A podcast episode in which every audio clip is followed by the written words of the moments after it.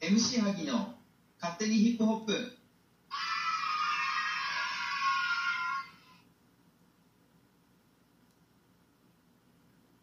時刻は、えー、3時5分 AM3 時5分を指しております、 AM ですねえー朝です MC 萩の勝手にヒップホップはい第4回4回ですねが始まりました、はい、あ第4回まあえー一応ね4回あでも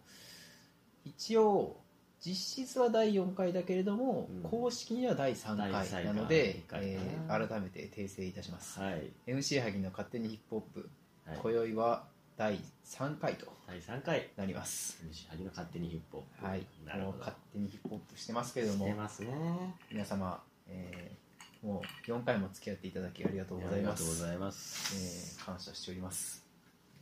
えーまあね、今日も始めていきたいと、はい思います一応この番組はどういう番組でしたっけあその説明ね、そうですね一応毎回毎回してましたよはね。いそういえば忘れてま した。正直忘れてまし MC 萩なんで緊張してるんですかたちょっと、ちょっと緊張してまざすっ。くばらんに行きましょうねすいません大丈夫ですよはい、ということでね、あのはい最初にこの番組のはい趣旨説明、趣旨ですねしておきますはい、 MC 萩の勝手にヒップホップは、はいえーヒップホップ大好きな私 MC 萩が勝手気ままに始めたラジオでございます、はいえーこの番組は MC 萩の気まぐれで収録されていますはい主にヒップホップに関するアーティストや曲紹介 MC 萩やゲストが最近気になっていること、えー好きなことだったりだとか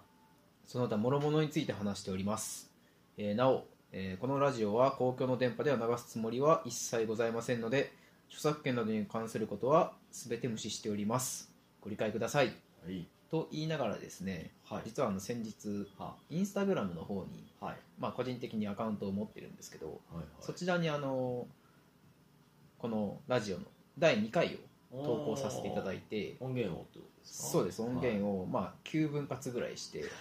15分ごとぐらいに並べて結構大変な作業ねそうなんですよ流したんでですけどはいまあその時は一応著作権に気を使って曲の部分だけはあカッのトしてカットしてあーあの流したので、うまあ、一応著作権気をつけてるのかなんまあそうだね、まあ一応そう知いうこりと合いになりますに配る分にはだけどまあそういうところに流すときにはみたいなそうですね一応なんだかんだ気を使うというねはい大事ですからね、まあ一応ねこのご時世ご時世 ねやっぱり著作権一つねなんか引っかかったらとんでもないことになりますので、いやーね気をつけないと気ねをつけてもらいたいと思いやっぱます、ねえー紹介遅れましたけれども、はいえー今夜も、えー MC 萩と相棒の颯と一緒に、えーこの番組をお送りしていきます、はいお願いしますはいはいえーとまずは、えっとはいまあ、さっき今触れたんですけどあのインスタグラムに載せた件で、はいはいあの非常に多くの方にあのご視聴いただいうて、ーんどれぐらい具体的にどれぐらい、えーっと9分割したうちの1つ目の投稿がやっぱり一番多く視聴されるんですけ1ど個目だからっていうのそうですはい大体400人ぐらいの人がえ結構見てん見ねてくれてるんですよえー僕のフォロワーが今多分580弱570ぐらいうんいるんですけどインスタとかフォロワーしか見れないのそかうなんです僕はあー鍵アカウントにしてるのでうんうんえーと鍵フォロワーしかは公開されてないんですけどいはいはいそのうちのまあ400うん結構まあへー反応は上々なのかなへーそれがちなみに最後の第9パートでは何人ぐらいでしたか第9パートは昨日見た時は40回ぐらいでしたありがとうございますありがとうございま す。ありがとうございま残っす。てくれてありがとうごまざいまあ、す、 360人の人はね、うわ最後まで聞いてくれてなかったですなけどかったらそれね、まあでも、正直なところ、うん570のうちの40人が、まあ一応、まあその中を飛ばしてるかどうかわかんないですけど、まあ9番、その最後の部分を聞いてくれてるって考えると、結構上的なんじゃないですか。いやーそうなんだよねまあ内容はともかくななんか興味を持って最後まで聞いてくれた。まあ、人は国にそうねもしいるのであれば、非常にありがたいことですしうんね。そう。で、真ん中の5番ぐらいはう、ん30人ぐらいだったかな。え嘘 なんで9の方まがあ多いの、そうなんですよね多分だからうん予想はそのだ一番最初に1番だけ聞いて、うんえー9番にあまあああうん1から9はないかさすがに多分1から3番ぐらいまで聞いてあ間飛ばしてもう最後だけまあ聞いちゃえみ最後たいな聞いちゃえ感じで多分あの89ぐらいまで飛んだ人もいるんじゃないかななるほどねまあ、ちょっとそこは詳しいことあのインサイト見てないので、はいはいはいじゃまああ最初、後々見たら分かるんですけどあれなのかな最初からこうぶっ飛ばしていかないとあの2まで持っていけないってことなのかなそうですねそこは僕たちの技量不足なのかもちょっとしれないですね今日でも大丈夫かなトークの仕方がね今日すでに結構オープニングからちょっと MC 萩の緊 張いがや緊張というかなんか年内最後の収録にああなーなるるほのでどね、なんかねなんかいいものにしたいなっていう思いでうん、なるほど始めたんですけど、うんまあ、ちょっと緊張感が伝わったのであればちょっとね、企画そこは趣旨説明の時ちょっとちょっと口口もありましたからねだいぶ ちょっとねプルプルしました唇がプルプルしましたかちょっといやちょっと恥ずかしいです ねあでも全然全然あのそのはいはインスタに載せてからねあの、うん結構、まあ、感想じゃないですけど、いはいうん感想待ってますっていうふうにうんあの言ってたら、大体何人ぐらいかな10人うんぐらいの人が、うんあの DM の方でコメントをくれたりなんか感想くれたりして、うんあのすごい嬉しかったです、嬉しいねはいそれまあ、中にはあの辛辣な意見もあったりなんかありましたこういろろいろこう指摘してくれたところもあるんですけど、まあ、例えばなんか辛辣点数点数つけてくれたことかおーあとは何点ぐらいですかそれちなみに3人ぐらい点数つけてくれてて一番低い人でうん23点23上が100点満点70ね点ぐらいでしたあー70点って言ってたかなまあまあまあままああ、伸びしろがあるというまあふうにま考あそうえていただければ伸びしはい、まだまだ僕たちもあのろまあね役不足技量不足は分かってるのでそんなね投資論なんでね僕らはねそうですねなんかね作家さんがいるわけでもなくうんないですからねまあ、あの構成も自分たちで考えてるんですけどその場でもまだまだなんか改善点があるって考えたらそうだねなんかこれからもっと面白いものにできるのかなといいうふうに思いまあす、と何より僕らが楽しいからまあそれでいいみそたいうなですねまあ楽しい部分は、うん、それは本当にそうですじゃああるねよねやっぱねまあなどなどいろいろあの意見くださった方本当にありありがとうございましたありがとうございますこれからもあのコメントやいただいた感想を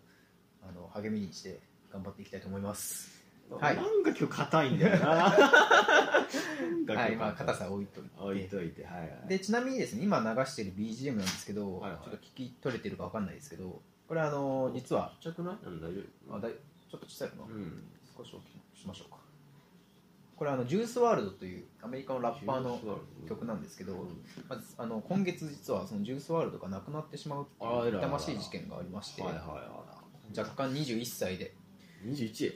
しまれの年下だよ亡くなりました、うんあの原因はう空港に、えープライベートジェットで降り立った時に、んうんまあ、発作を起こして亡くなってしまったと発作発作まあおそらくは薬物オーバ関ード連ーズのオーバードーズうんなるほどなのかなというところなんですけどうんまあ2018年に、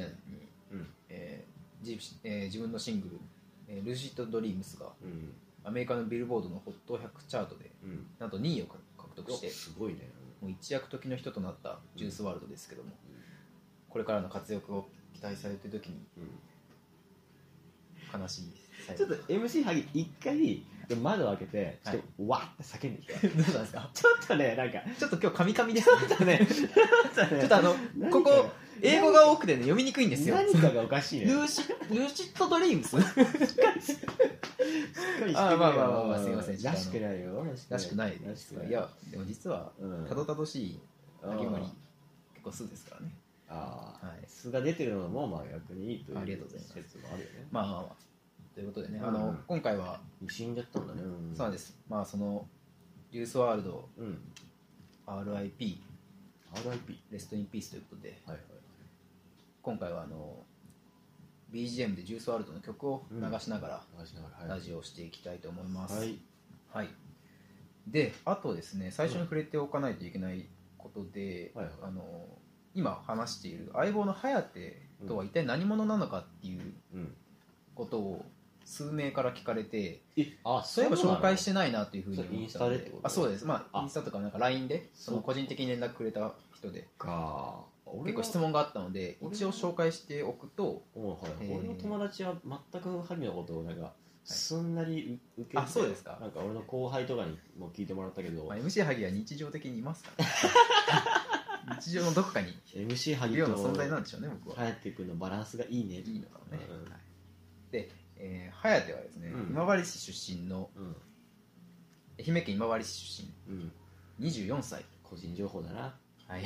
勘弁勘弁してえよー、MC 萩の高校の先輩であり、えー、大学の同級生であるとそれはということはまあ何かまあ伏せておきますけども、まあまあそうね1年間で何か現在は現役の大学生でありながら作家の活動もしているというそなうねかなか多彩なそうね多彩というか2歳まあ1歳でしかないよね異彩の一歳近い男うんまあそうでねございますあの、うんいい声してるっていう意見あ本当がでやっすかぱり、うんありがたいねえー本当にいい声してると思いますいやいやそんなことないよもごもごしてるもいや僕の声がファニーってよく言われますけどもごもうその真逆というかダンディーなごあ声あをしてるのでまあちょっと作ってる部分もねあるからねやっぱりね 今作ってました 今ね作ってましたね阿部寛寄せましたねまあということであの今夜もね、はい MC 萩ととはい、相棒の颯でお送りしておりますお願いしますはえーさてまあ早速なんですけど、うん今日のメインテーマ、何ですかえー発表します、はい今夜は、えーまあ、1年間がうん2019 2019年はい1年が終わる年の瀬とということで、終わりますねえー初の試みはい MC 萩の2019年うん私的ベストアルバムトップ10おおこれを発表しちゃいたいと思います、は、はいい、はいはいはいという一応その今年のあれを聞いたアルバムってことですかそうですあ、えー、と聞いたというよりもはい2019年に、えー日本人のアーティストが発表したアルバムの中から、日本人にしたんだはいうんトップ10をはい個人的に選ばせていただきました、はえーまあ結構考えるのに時間を、いね使ったんですけど結構ねマクドでめちゃくちゃ考えてましたけどまあ、実はあのここ1週間ぐらいは割とこのトップ10をしようと思っていろいうんろ考えてたんですけど、はいあなかなかいいざあの聴いてた曲の中でね、あのまとめるとなるとなかな難かしいよ難しいね特にまあ1位順位つけるってなるとねいや本当これが難しいですねねやっぱ音楽好きだからさまあまあまあまあ、うんまあ人並みには聞いてるとは思ってるんですいけやどい人並み以上よやいや全然全然そんなことないです、 えー今回はですねそ、こは誇っていいと思うんだよねえートップ10なんですけど、えー2019年のうん2019年に日本人アーティストが出したアルバム、うん僕が聴いたアルバムは全部で41 41アルバム41枚ってこと、41タイトルということですね そのえーで曲数で言うすごとい数だ700曲弱みたいです おいすごいや結構す来まごしいたね聞いだって1日1曲は新しい曲を知っていくってことでしょまあまあ換算するとっていやそれすごいことなんじゃないの全然そんなことないです本当にもっと聴いてる人いっぱいいまあすあからまあまあ大学生が聴けるぐらいの量いだとや思いますそれ異常だと思うけどなでその、えー41タイトル700曲うん弱の中から、うんえー個人的ベスト10うん作りましたので、うんえーまずはうんトップ10から、はいえートップ5まで、はいあすいません、うん、あいやトップ5まで紹介したいと思いますはいはい楽しみっすねこれは楽しみですか、んまあね今年もいろんな曲出てねうんあのーまあ一応言っておくと、うんジャンル的にはやっぱりヒップホップ勝手にヒップホップって言ってるので、うんうんうん結構ヒップホップがメインジャンルにはなるんですけど、あじゃあ全部ヒップホップってわけじゃないんですかそうですね結構まあ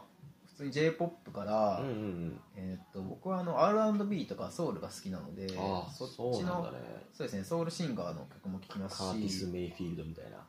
まあまあまあまあ、はいはい洋楽で言うとそっちななんでるほどすなけるどほどなるほとどかまああとアイドルの曲も聴きますし、えー、まあ、トゥワイスでしょそうですね TWICE とかまあ日本人で言うトゥワイスおじさんでしょビッシュとかうん結構有名どころも聞きます、ねえー、ビッシュおーアイドルなんですよあアイドルですね、えーうんもう最近乗りに乗ってるアイドルです、まあなどなどまあうんそれなりに幅広くは聞いうんてますけれども、まあ、ただやっぱり偏るのはヒップヒップホホップップ系がなんで多めになっちゃうまあ、そこはちょっと多めにまあまあまあいい見てですいよただそけれればながと一応ね萩のヒップホップですからそうですねまああ勝の手にヒップホップ本当に個人的なものなので、うんうんまあ、これがこのランキングがどうのこうのなんて全く、ねそうだね気にしなくてもいいですけど、ま争う人あ、一応なんかあー MC アギこんなん聞いてんだなっていうふうにうん受け止めていただければと思います、ということでまずは第10位からはい発表していきたいと思いますはいえー2019年私的ベストアルバムトップ10、うんえー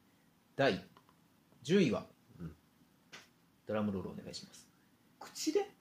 はい、最初はちょっと適当になんかさっき準備してなかったいやちょっと音源探すのめんどくさあかあ、わかりました。はいじゃあいきますよ。はいハギーズフェイバリットアルバム、トップ10。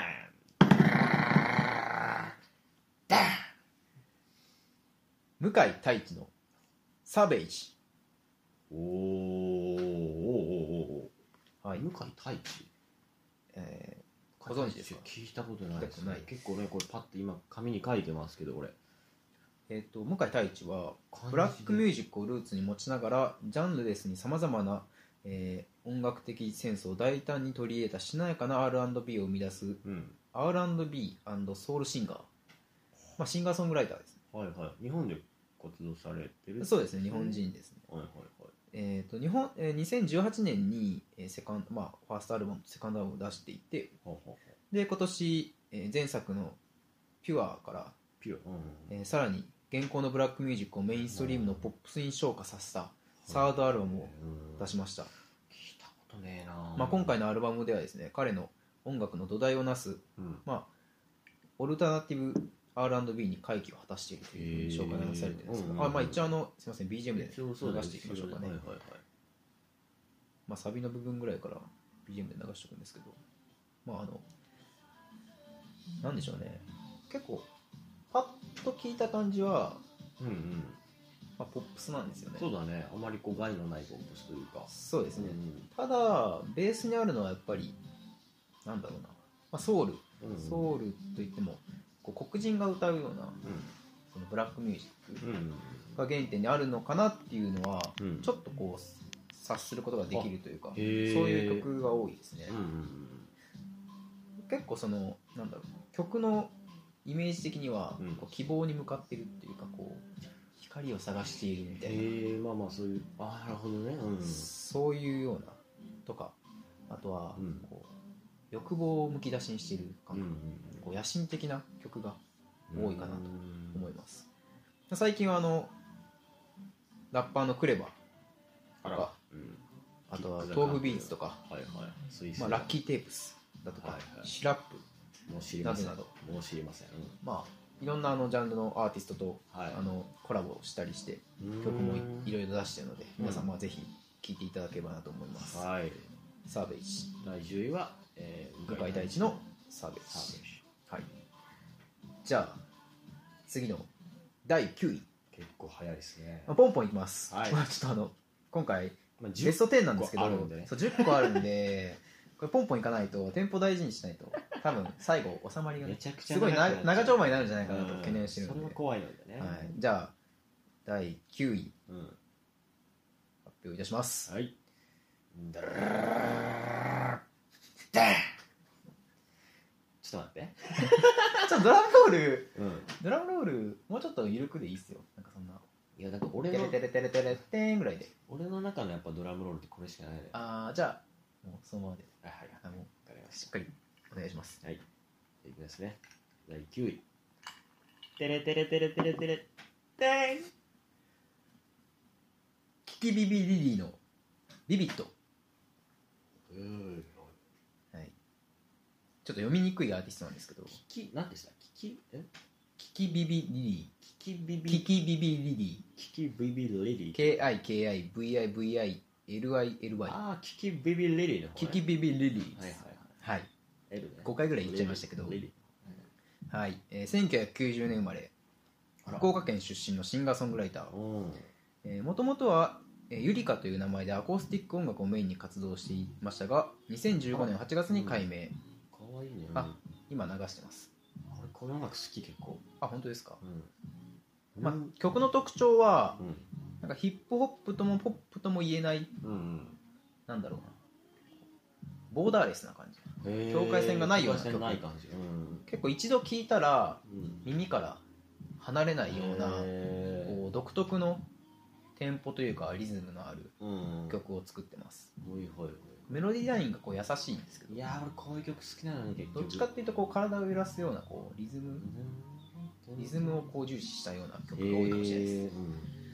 まああいいねいいですよ 結構いいんですよいいですよねなかなかいいんですよねこういう優しい曲マジでなんか朝聴きたいよねそうなんですよあの常日頃こうゴリゴリのもう罵詈雑言罵る罵り合うようなこうヒップホップを聴いてるとなんかたまにこう安らぎを求めるというかあの今回トップ10作って思ったのは女性アーティストがどれぐらいですかいやこのキキビビリリさん一人なんですよねあららうんそうなんですよこれ以外実は男性男性なんだアーティストででなんかこうこう考えてみたらうんまあ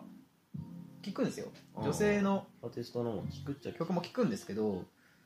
なんか耳の自分の耳に印象強く残るのはやっぱり男性なのかないやまああんまり関そう係ないいがやいやあると思うやっぱハギってさ同性だかららあれじゃんクローズじゃん憧れてるのはやっぱクローズの世界男性的な強さに憧れてる部分はすそうそうそうそうごく影響してるかやっぱカなラスに憧れてるからそうやっぱ喧嘩する男に憧れてるからやっぱそういうふうにまあ憧れてた時期もあったっていうことですねまあ憧れてた時期もあっ 今でもたまにねこう街歩きながら「あいやまあ今日一発やりてえな」みたいなこと言たでもそんなこと言ってる確かにちょっと腕回しながらこうブンブンつってマジか恥ずかしい そんなこと言ってるんかまあ男ならねなんか誰でも憧れるようなけどもみたいなねそう,、ま逆あ、にそうけども、まあ、キキビビリリはなんか女の子の感情、うんなんか男にはこう分からない絶妙なラインをついてくるというか、へーこの曲「80デニール」っていう曲なんですけど、うん80デニールってあのタイツのあのなんてデデニムデニールデニールタイツのほら何デニールって言うじゃんいやわかんないよえデニールってその あ僕もあんまり分かんないんですデけどニールって何ちょっと今ググりますねタイツのデニー方タイツタイツでしょ分からないですかデニールは俺初めて聞いたよ本当にうんえーデニールとはせ線あ糸や繊維の太さの単位ああはそうタイツのあの厚みを表す単位あはあはあはあはそう40デニールとか60デニールとかああでこの曲は80デニールっていう曲なんですけどへーそうその女の子が履いてるタイツの、うんまあ多分そのこういう時は80デニール履くんだよみたいな男の子には分かんないよみたいなあー相模オリジナル0.01みたいなことそれはまあしそうですね そんな感じなんだ な薄さの問題薄さの問題いや多分そんな、まあそそういうんなそんあな下品なのそう下品なことじゃない下品ってか全く下品なことじゃないなくてまあタイツのあタイツのあいや全く下品じゃないか、うんいやまあ、むしろちょっとこうんでそ熱い方なのかな80っていうとういやどうなんでしょうねタイツの話で盛り上がっちゃって俺大丈夫か程よい透け感が60デニーなうんルシックな雰囲気を作るなら80デニあーじゃルあシックなそうむしろなんかこう大人なうーんちょっと感じなるほど透け感がほとんどない守るじゃないけどこうきっちりした感じののが80デニールらしいですへはいーぴったりじゃんあデニールの話をするとは思いませんでしたけどもーすごいうんということではい、はい、第9位は、えーキキビビリリの、えービビットでしたということでじゃあ、うん次参りますはい、第8位第8ドラムロールお願いします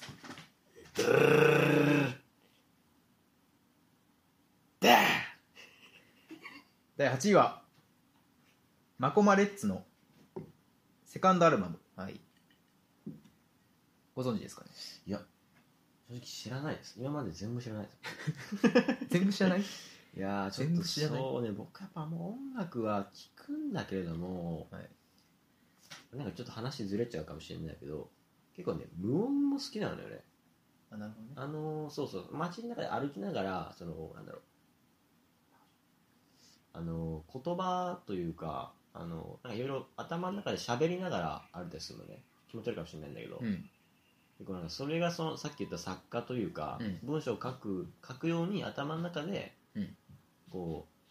センテンスを作りながらああ曲はあんまり聴かずに曲を聴いちゃうとねもう曲の文章がバラバラになっちゃうわけ曲のことをしっかりあな聴るこほうどってなっちゃって、まあ曲聴くときエネルギーいりますから、そうね、そうそうそう曲の方集中しちゃうからなるほど聴かないかったりあんま日常で半々ぐらいかな聴く日もあるし BGM, あー BGM で聴く日もあるし歌付きのも聴く日もあるし逆に全く聴かない日もあるって感じだからごめんね知らなくてあまあちょっと脱線しましたけど、うんまあ颯君は今のところまだ聞いて聞いたことがあるアーティストはいないとないです、まあ第8位はマコマレッツ、はいえー東京を拠点に活動する24歳の MC マコマレッツこれはヒップホップだじそうですねジャンルとしてはゃんうんヒップホップはい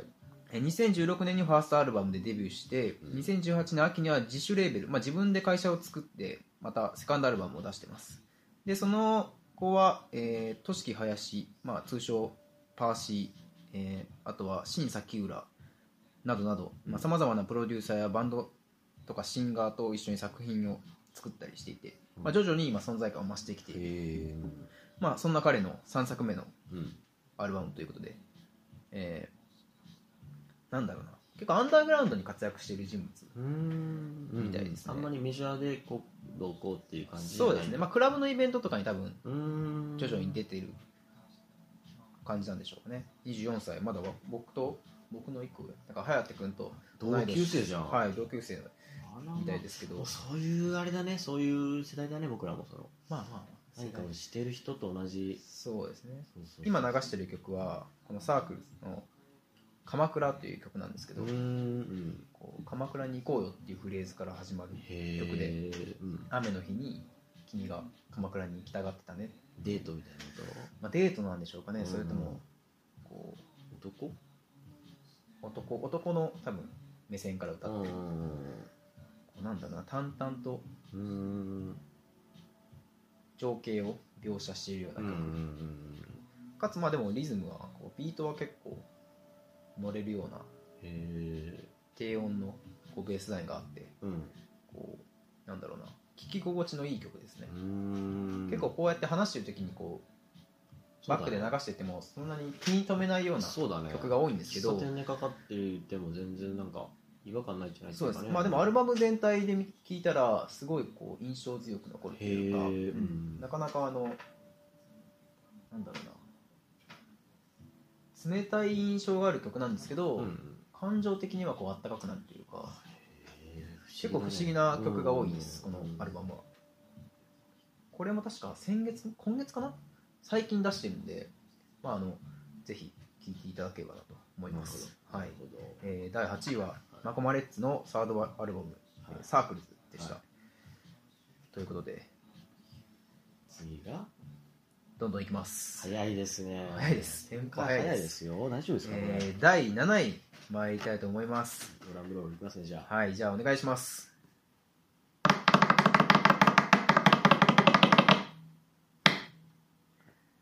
第7位はキリンジ、えーチェリッシはいうーんキリンジさんュねもうこれはもう説明不要の大大御所といっても大御所の大御所だね大御所の大御所ですけれども、本当にうんえー2018年にメジャーデビュー20周年を迎えたそんなやってんだ、はい、えー今どうキリンジですけれどもあれもともと兄弟だよねそうです堀米兄弟って言って、うんえっと、兄の高木さんとうん弟の康之さんが1998年に、うんえー始めた、うんまあえー兄弟ユニットへーなんですけれどもうん実は何年前かな2013年にその弟の康之さんが抜けて兄のたああれ高木さんだけがだけででやってたんですけどメガネの方かないやちょっとどっちか忘れたうんですけどんでその後に高木さんが何人か34人またメンバーを新たに入れて、今45人体制でうん確かうん出ますね二人のイメージあるよねそのあのなんだっけエイリアンズとかのああ、エイリアンアンズの時はまだ兄弟兄弟二人でやってる時ですもその時に出したアルバムはねもう名作うも名う作だね傑作中の傑作と言っていいねんで正直僕もよく親が流してたんであめちゃめちゃその聞き世ま代しだたよねねやっぱねうん千年期末の千年期末に降る雪うまあいろいろ名曲が多いんはいはい曲をまあねいろいろ今出して年るんですけにど出したわけだねそうですね今回のアルバムはまああの2018年のメジャーデビュー20周年を経て、うんまあ、新たに歩みを進めてきたということで、あまあ、1年半ぶりとなる通算14枚目のオリジナルアルバム、まあ、先行シングルで「キラーチューン・キズ・ミー」フィーチャリング44、えーまた、えー今流している「アーモンド・アイズ」フィーチャリング「チン・ザ・ドープネス」などなど、まあ、結構フィーチャリングナンバーがうんが含まれている全9曲のアルバムです、はいまあ、あの前作で高い評価を得たえー生音とプログラプログラミングが絶妙に融合したサウンドプロダクションがさらに進化めっちゃ読んでるじゃんいやこれちょっとあの急ちにょっと概要を読もうかうな、んエレトエレクトロニクスやヒップホップ的要素も感じさせつつ、ファットの定義が際立つダンサブルな仕上がりとなっています、ねうんうんいやもうここの辺のこのメジャーのうんアーティストになったらなんか下手な説明できないなとあーなるあほまどあしっかりその今までのアーティストもちゃんと説明してきましたけどいやしてるしてるしてるそうまあ、ねもう誰もが知ってますけど、してるうんこれ僕もたまたまあれで聞きましたしそう今流してるやつはあアーモンドのアイズラッパーのチンザドープネス、うんまあ、あの今月逮捕されましたけど、こら はい、今あの流してる曲でフィーチャリングしてるチンザは今月逮捕されました 2回言いまし新座さんはもうもうか釈放されたのた多分釈放っていうか保釈されてるんじゃないですかてか実刑じゃないですあそうなの多分実刑じゃない初犯だから初犯だからうん執行猶予ついてみたいなことだそうですねあーなるほ多どね分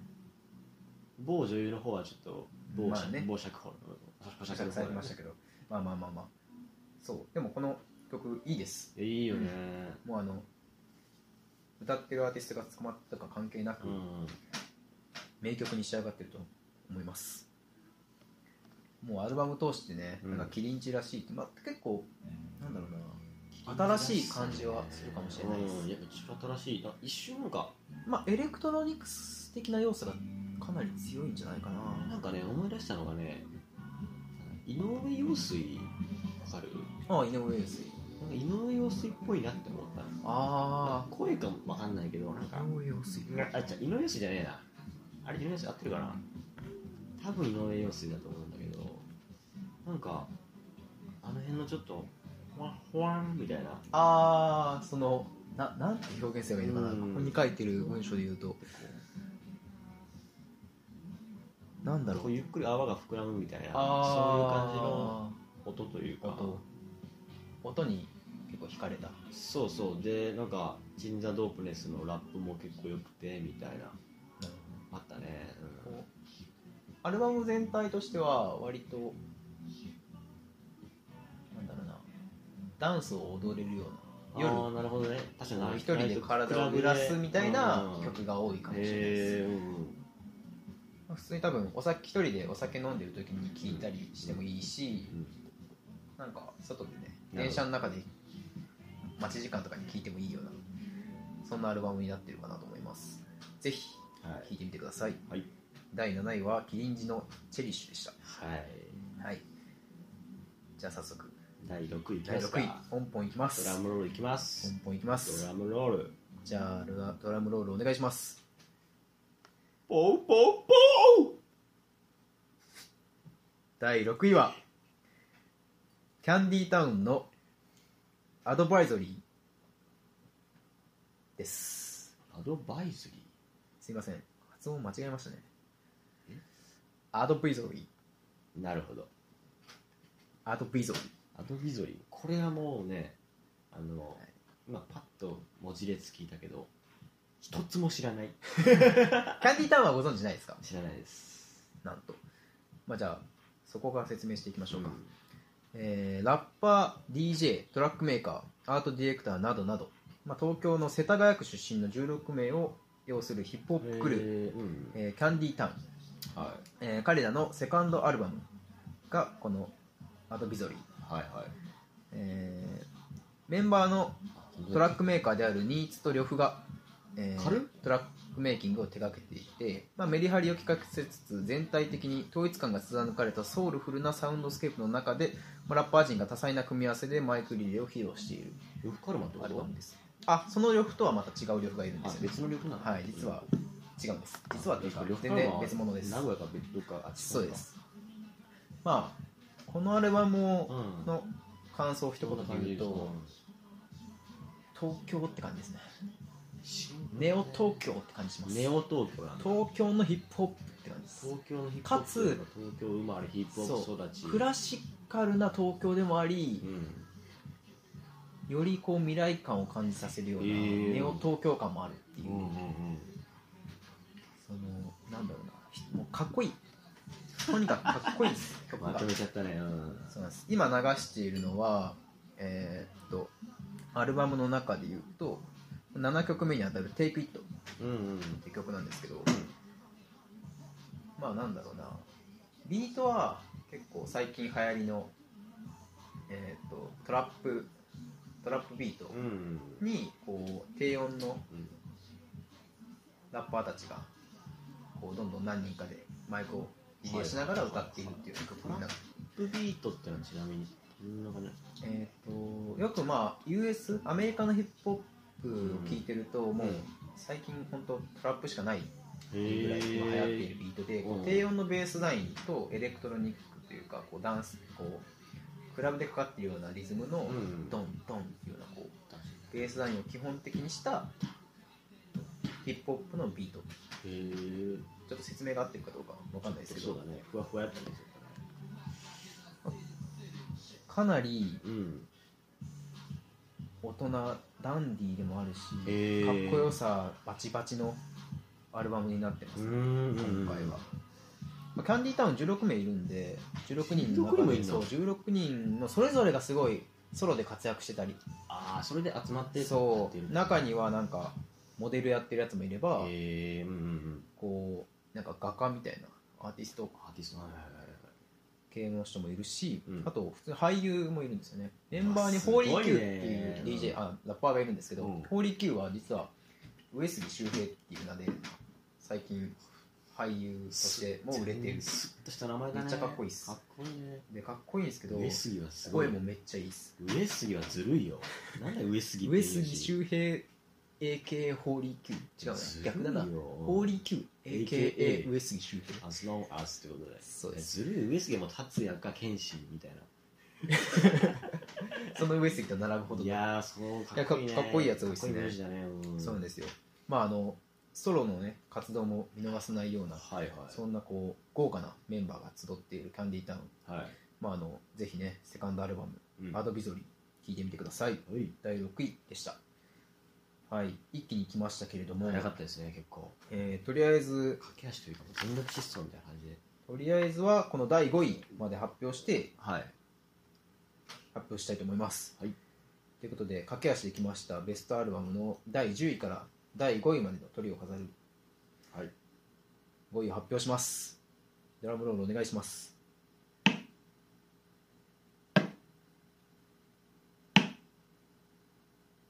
テンポ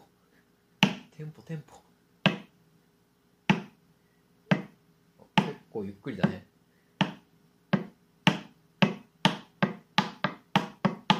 おお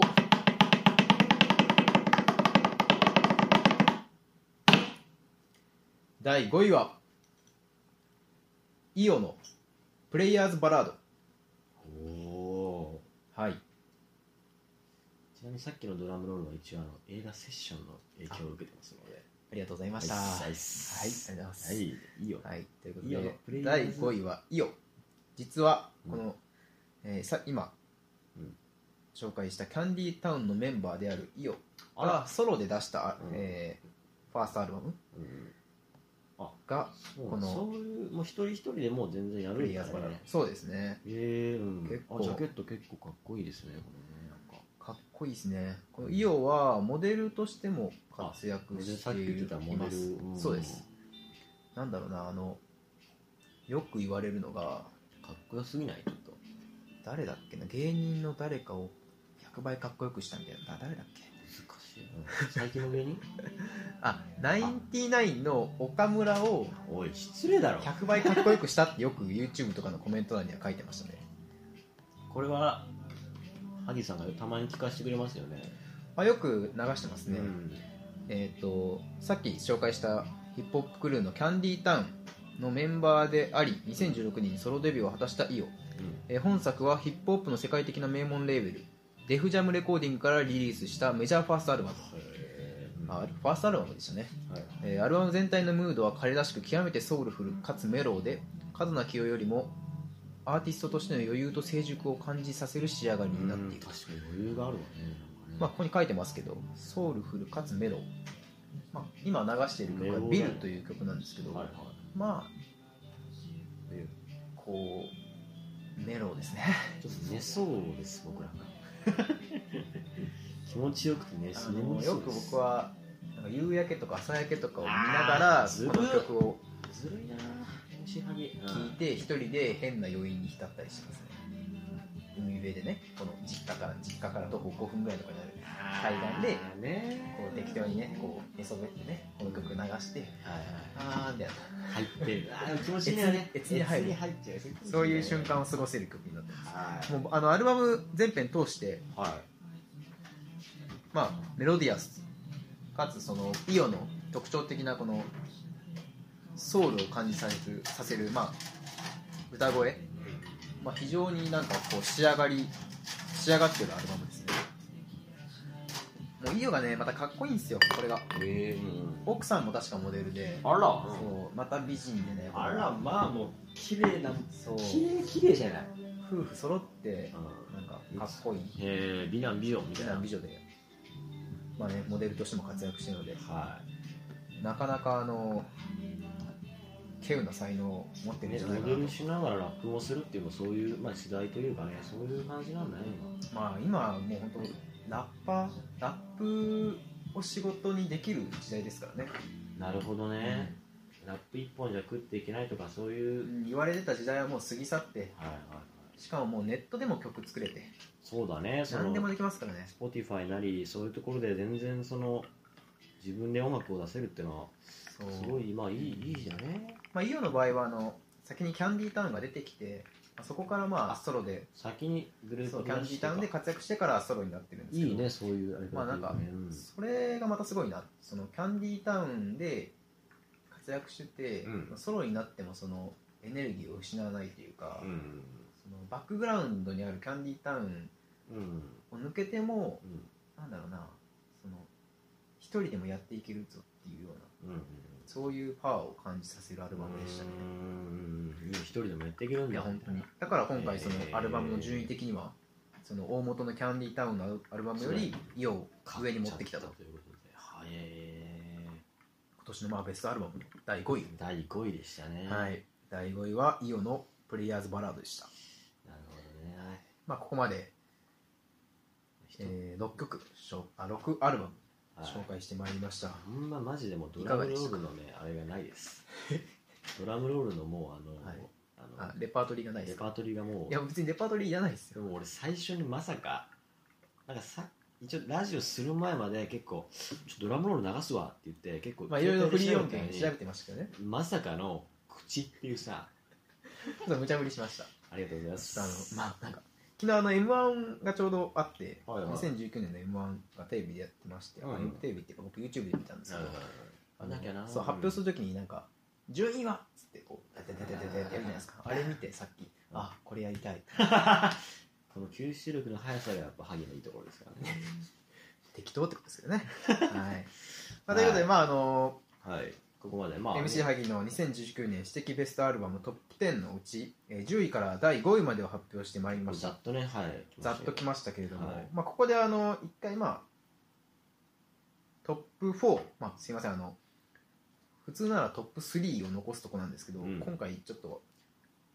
した選び抜くのに時間かかってかつその、うん質の高いアルバムが多かったので、うん残りの 4, 4アルバムうん3トップ3じゃなくてトップ4で残しておきたいと思います熱くなっちゃうはい、あのー番組の後半に組ベストアルバムトップ4を発表いたしますので、はいあのぜひ楽しみにしてお待ちくださいはいということで、えっと、コーナーが変わりまして、はいえー今夜は、はいまあ、あのまた新しく企画を作ってまいりました、えーはい題して2019年の振り返り今年の漢字ということであんまり題してないですよね。そのままですよね。タイトルがないっていうねタイトルが全然ないです、タイトルがないんですけどまあということであの、うん、まあこう今が12月の20あ、今日は、まあ24ですか、も24う。イブ入ってますからね、これ。イブ入ってましたっけ俺ら、イブの早朝からこれやってますから、あね。そうかこれ今日イブかそうイブなんですけどしかしまあ、あの 1, 年が、ね、終わろうとしていますので、はとりあえず1年を振り返ろうかなとい。 2019年いろんなことがありましたけれどあもりましたね。ねなかなかねいろんなことがありましたね、うん。この間ね、あの、萩と、はいあとプーとね僕と3人でねプーあ DJ プーですね DJ プー皆さん忘れてませんね、いや多分第一回聞いてるリスナーの人は僕知らないと思いますえ実はその幻の第1回違う違う違う違うあいや第2回か第1回この MC 萩の勝手にヒップホップ第2回に登場していただいたゲストのプー DJ プーうんですよねそうですそうです、そうですあといつとあ DJ プーと萩と颯と僕そう3 3人人ででこう、まあ、飲みにねあーやっぱ何日か前にねだいぶ早めの忘年会っつってやりましたねじゃないですか、うんやっぱあの時こう3人とどうだったみたいなのでみんな揃ってこう、まあ、ちょっと半分ボケなのもあったかもしれないですけど、うんスタートラインに立ったみたいな2019年はスタートラインに立った年全員スタートラインに立った年っていう、そんなこと言ってましたかね、うんお酒も入ってたからちょっとわけわかんなくなったかないやーなるほどなってやっぱ思いましたねあ本当ですかそうなるほど2019年はスタートラインだったしあのまあ一応あのこの今年の企画このコーナーは今年の漢字うん一文字ということで、はい、まあ、あの最後に一文字で表してもらうつもりなん最です後にそうだ最後まあ、に最初先に言っておきますいやこれね最後にまとめましょうか話聞いてあこれだったなっていうああ分かりましたじゃあちょっと一応こんこんな年でしたってこうかいつまんで話して、うまあ最後にん漢字にして表すと、すいません企画だ倒れになりそうだったんですまあまあけ大丈夫です大丈夫ですどなんとか持っていきたいですでそのハギ MC ハギは2019年の始まった、はい2019年1月1日ははいどこに1月1日今年の1月1日そうそうそうえー、そうどこでいたあでも実家にいたかなあ実家で、今年何してたんだろううんでも基本的に毎年あの地元のうん、神社にいるんですよね基本的にうーんあの地元の神社に行ってなんかその地域の人たちが出してるこうはい何年越しそばとかをはいは食べて友達と会ったりしてこう餅投げって言ってその神社でいうん行われるうん餅を投げるようなイベントがあってはいはい深夜いいにねそれにさ参加して帰るみたいなあーのが毎年はいその元旦の過ごし方はいはいで朝になったら家族でちょっと、ね、その初詣に行くっていうあー結構感じなんで本当に確か今年の正確に覚えてないですけど地元で確か1月1日は地まあ、地元で元でそういう過風にごしてたと思いますそっからまあどうかどう始まったかですよねだからねそうですよね、まあ、今年そうですねまだあの1月今年の初めは大学を休学してた期間であーそうそう三ね4月になるまでは大学もなかったんで、うんずっと東そう東京にいたそんうですだよよねね東京東京に行ってこういいろいろなんか未来のことを将来のことを考えつつなんか東京でフラフラしててうんでなんかあっという間になんか就活がどうちゃらこうちゃらっていううん時期になっうてんで4月になってから始めたんで4月うん4月3月31日にさあ就活やろうと思って解禁とかも3月頭もからうなんですか解禁は2月1日とかだったと思いますあ2月就活なんだ自体ははうんいなんか結構早くなってましたねやべえ毎な年毎年うんもうすぐですよ。 あの颯君はもうすぐなんで大すけ丈ど夫です大丈夫です、まあ、そう心の準備だけはしてるんでしてるそう、えっ、と、そうですね、4月は就活みたいなことを始まってう、んゴールデンウィーク、5月の第1週には終わっごめんなさい、ね言い過ぎましたね。5月の、いつだっけ、あれは。後半なのか5月の中旬にはもう就活終わってましたね。なんかもう早く終わらせたいと思って。なはいはいだから1ヶ月半ぐらいで終わって、うんそれよかったよねなんかね何社もしてよかったのかな結構わかんないですけど、まあまあ、よしあしは置いといて、まあまあまあ悪いはないかそうで、んまあいろいろ終わったんで、とりあえず大学に復帰しようと思って帰ってきて、う本当六7月ぐらいからは愛媛であの、まあ、松山でね結構んそうだねあんま帰ってこなかったもんねその松山ダラダラとした生活をね、うんしてましたね、うんあまあでも今年は本当東京と愛媛を行ったり行来ったたりりし来てたてり本当にそう結構多拠点生活みたいなものをねしてたのかなと自思い分まですあのアドレスホッパーって言ってましたからねそうなんです僕の友達で何人かなんかアドレスホッパーみたいな感じで生活してる人がいて、うんうんなんかちょっと憧れてたんですよはいはいはい憧れてたのちょっといろんなとこに拠点持ちたいなみたいな。すぐ憧れるからねいやーもう憧れが多い方がいいですよ。そうね大事だそう、そんな感じでした。なんか、なんんだろうな。うん。まあでも、スタートラインに立っただったっていう立そっれたが気になるよね結構なん立かったのかな今んとこまあ初週は決まった以外の部分というかねその精神的な部分でとかあー出来事があってとかどうなんだろう。まあ、今年1年でも割とあっという間でうん特に何かがあったっていうわけでもなかったですけどね早かったか早かったっていう印象ですね、うーうんん本当になんか時間は結構あったのにやり残したことはあるかもしれないですねいろいろやりたかったっていうかそのやりたいっていうかうんなんか去年想定していた2019年うんではなかったかもしれないうです、ーんいろいろしたかったこととかうん始めたかったこと、なんか小さいことでもあったんですけどうんなんか割とそういうのを始めずにうんなんか割だらだらと生活してしまったなと思っうーてん、スタートライン立ったっていう感じは、まあ、むしまうんあある意味立ったのかもしれないですある意味だらだらしてあれ萩から言ったのあれ萩が一番最初に言ってその後全員がなんかそのスタートラインにちょっとなら続けっていう流れが出そうでてしたねスタートラインって言ったんだけどああんまりじゃあこう具体的にこういうことがあってとかいうのはあんまりなかっそうとりあえずだから来年からやっぱりで学生から社会人になるっていう節目の年た、うん、あれでもあれだじゃかんらその前年前の段準備段階としてうんやっとなんかこう立つ準備をしてきたみたいな感じですあーでもあれじゃんあのこれこれ言っていいのかわかんないんだけど一応その彼女に今その振られるという事件ああまあそうですね確そかうにそうそう彼女にも振られてうんまあまっさらなまあまっさらっていうと違うけどまあまあまあでも気持ち的には切り替わったのかもしれないですねうんあの時ねあれ帰ってきて僕とだからこ僕とプー話したのね愛媛に帰ってきた時そうそうなんか10月そう萩がプーにかな連絡してちょっと話したいことがあるみたいなのあ言っててであれもしかしてこれ振ったんじゃねっていう話をしたああ二人でああそんな雰囲気出てたそうそうそうそうあの帰ってきたらで帰ってきて振そられてのた喫茶店ね行って、おはぎじゃんと思って行ったら全然喋んないのねは ぎがあれでしょ、あれでしょ、10月のその本当、振られすぐだよ、たすぐだよね、うん次の日ぐらいでね、うん、まだちょっと引きずってたぐらいだよね、そうそそうれなり に。で一心不乱にその喫茶店に置いてあるフライデー読んでてあのあ僕が、そうはぎが全然喋んない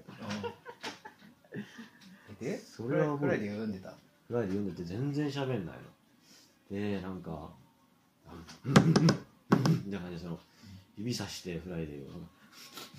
ーをなんかもうもうなんやろそのゼロ距離でフライデー読んでてなんだこいつはあのグラビアのページね。そうそうそうそう確かプー先にいたのプーとハギが先喫茶店に多分話したんだよあー先にそのおなるほ二人どねは、でもおかしいなーって思ってでまあこう徐々にこうい理由を聞いていくとまあ分かったみたいあな、あ、多分まあなんか、ね、最初の数日だけこう、うんまあね気持ち的にねあなんりますらかいろいろ引引きっかずるかっっててねね多分ありますからねフライデーのグラビアに逃げてたんだと思います、僕は。なるほど、うんやっぱ好きですからねハギはフライいデや、ーもうフライデーのグラビア見るでしょ。そりゃ見るでしょ。男なら見ますよめ。ちゃくちゃ評価してますからねなるほどこの子はみたいなもちろん見ます まあねでもうんそんなこともありながらね、うなんか今年も終わりそうですね、なるほどねはい明日はまあね一応デートの予定が入ってるってことでクリスマスイブねありがたいですね楽しみだな、 Thank you サンプロスはいということで、はいまああの漢字一文字で大丈夫この短さ表すとん始まりし視点の「しなるほどねスタートライン」そうですねスタートラインということなでるほど視点の始まりという感じを 当てたいと思いまあます結構そのまま帰ってきましたね そのまま行って行ってきまーすって言ってあんまり考えずに言ったすなぐ帰っちゃった企画倒れしないで大丈夫企画成立してるこれ結構ハギーの方があんまりじゃあアクシデントとか起きなかったっちゃあ起んきまなかったなうーん今年1年アクシデントか、うんそんなになまかあっ、た要でするとなんか、東京で音楽のライブとか結構行ったような気がするよね。うんこのイメージだとああまあまあそうかもまあ、国会図書館とか行ったじゃん、一時期。入り浸ってましたねね。国会図書館でいろんな本を漁ったりとかもしてましたねね僕最近ちょっと結構本気みたいな。結構勉強してるみたいな。楽しくなってきたとか言ってて。言ってました言ってた。ああその国会図書館に行ってる言ってた頃、ああのかっけえなみたいな。負けてあんねえなとか思ったか国会図書館でら。うん。普段見られないようなうん少年漫画あさってました、はぎはぎよまあ、2割ぐらいはちゃんと卒論とかに関する文献も話してましたけど、ま八よ八あね、国会図書館で漫画も置いてあるんだ国会これが本これが正しい国会図書館のうん使い方なのかと思いつつね、うん確かにいろいろ失礼感はあるねまあということでね、はいはえーじゃあ颯は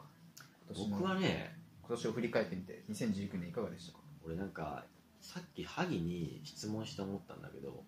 俺去年のだから去年というか2019年の1月1日、はいどこに行ったって言ったら俺メルボルンにいたのねあそうかそうオーストラリアだったねでそそうのじ働いてたバーのなんだろうあの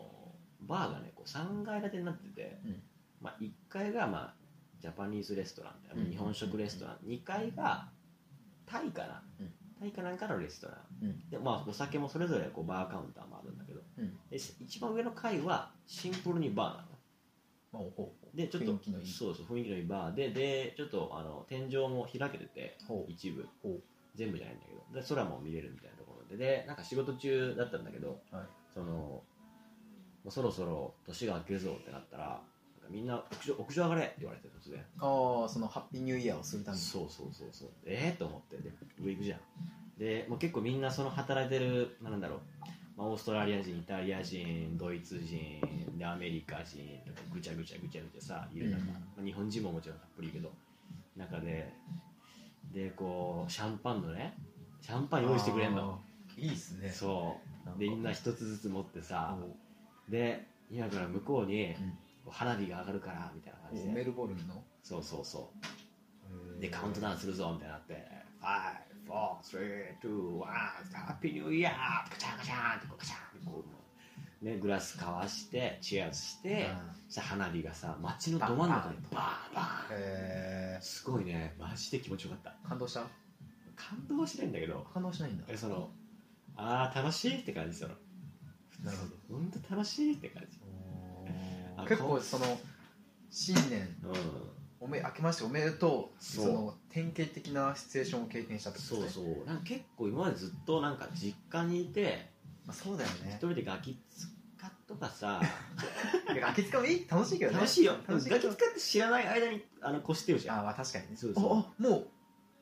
う2020みたいなそうそうそうそうであー大体実家でやるときってもう両親って大体寝てんのうちってあそうですね確かにうちも寝てますねそうそうみんなあもう先に寝てるわみたいなそうそうそうそうでうちでうちで言うと弟と2人でこたつでみかん食いながらうん「明けおめ」っつってああなるほどなんか感じそういうこう感じしっですぽりもいいんだけど、うんなんかこう割と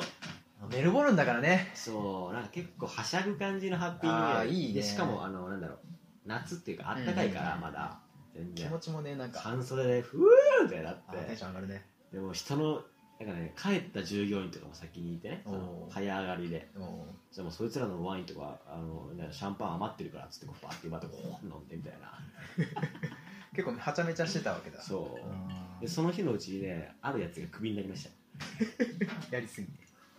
はしゃぎすぎてなんかこう、一回バーってやって、じゃあ片付けというか、しましょうというか、もうちょっとなんか、は多分ね、まだ仕事は終わってなかったの。うんで、じゃあちょっと、もう少しだけ働きましょうってなって、あるやつが、なんでだみたいな、こんな、こんだけ楽しいんだからもう帰ろうぜみたいになったら、あーその流れでクビになりましたね。え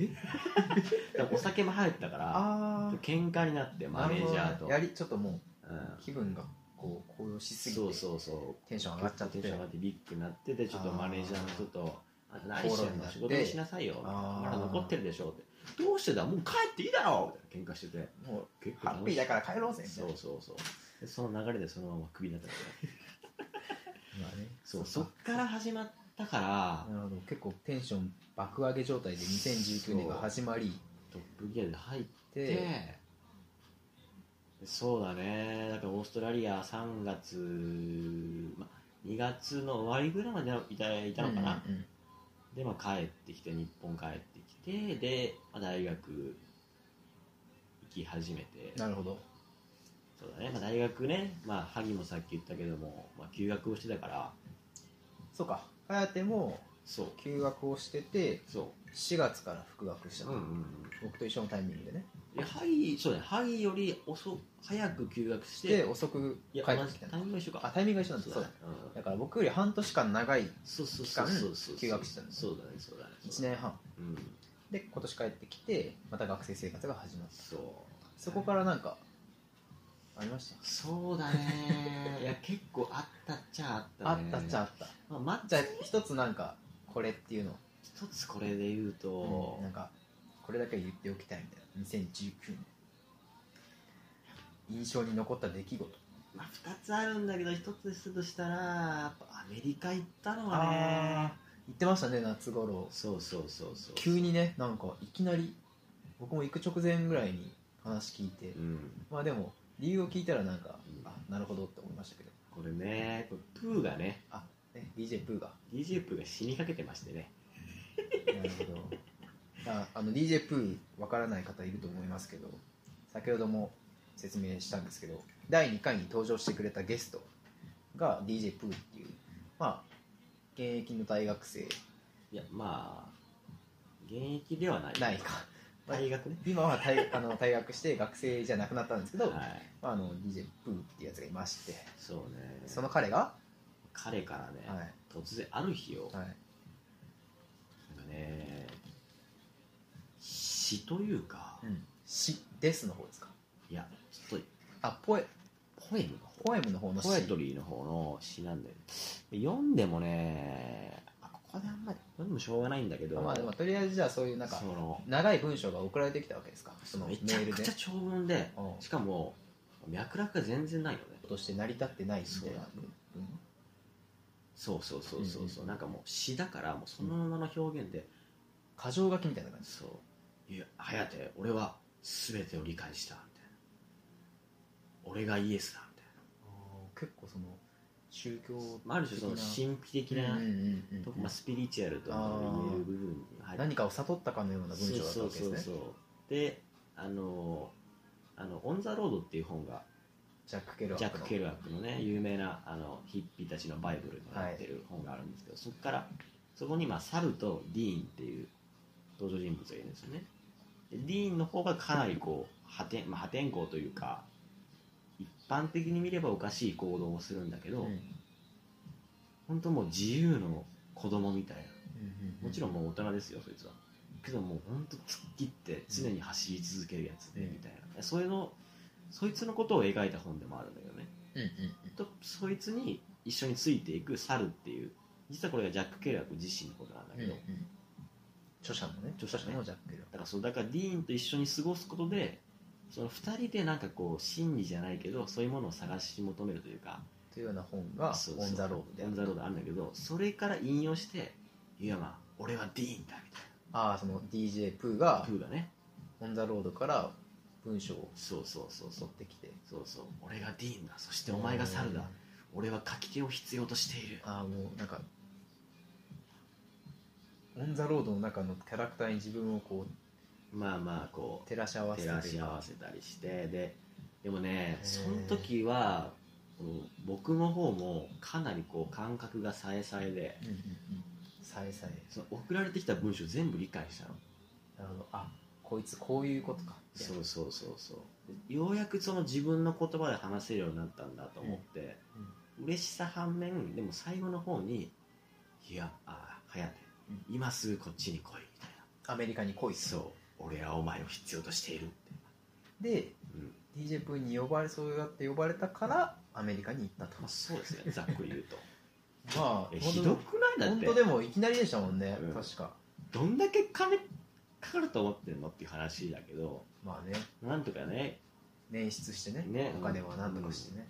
そうだよね本当急に夏アメリカ行ってくるわって言って行って、で2週間ぐらいで帰ってきたそっうけそうそうそうそうそうだよねそう結局 DJ プーを連れ戻してきたのかなそうだそうだねねまあ Egypt を連れ戻す日本に、そうだねまあ、帰らせるきっかけを作ってきたって感うじ、ん帰りがなんか、まあ、帰らせる、まあ、帰るというかなんかあいつこうラジオでこんな表話していいのかわかんないけど、んもしうまくいけば死ぬつもりというかねあープー二だ人でねそう二人で歩いて旅に行こうって言い出して、うんここまあのちょっとかいつまんでねかいつまんで言うとまあそのまあアメリカのポートランドっていう町、うんうんえっとオレゴン州かな、うんえっとまあ西海岸なんだけどね、あのシアトルの近くイチローのシアトルの近くはいはいはいシアトルマリナーズの本拠地が近くなんだけど、そこからだから、まあ、海沿いだから、うん砂漠の方へ歩いて行って、まあ、旅をして多分何かの瞬間に世界が変わるみたいなうんうん俺はそのために死んでもいいとうんうんだから一緒に旅に行ってくれっていうふうにね、ま僕あ、がざっそくうり言ったわけそうそう言われてえであいつがベッドの上でさ、うんそれを話しながら「俺はそのために死んでもいい」ってその世界中の人間が幸せになるんだったら俺はそのために死んでもいいって言ってーうん涙を流したのね、なるほどうかなりん、まあ、まあ、マジなんですねマジマジ言えばまあ入って入るるかなり入り込んでるでもまあ俺はなんかそのやり方はどうなのってなってなるほどねそれってなんか相手的には止めようとそ思っうたわけね一発でパーンってこう全部終わらせるんじゃなくてもっとこう少しずつ少しずつ毎日歩いていって、うんある瞬間に気がつくとこうなんだろうスッて超えるじゃないけど、うんうんうん世界が全く変わってしまうみたいな、うん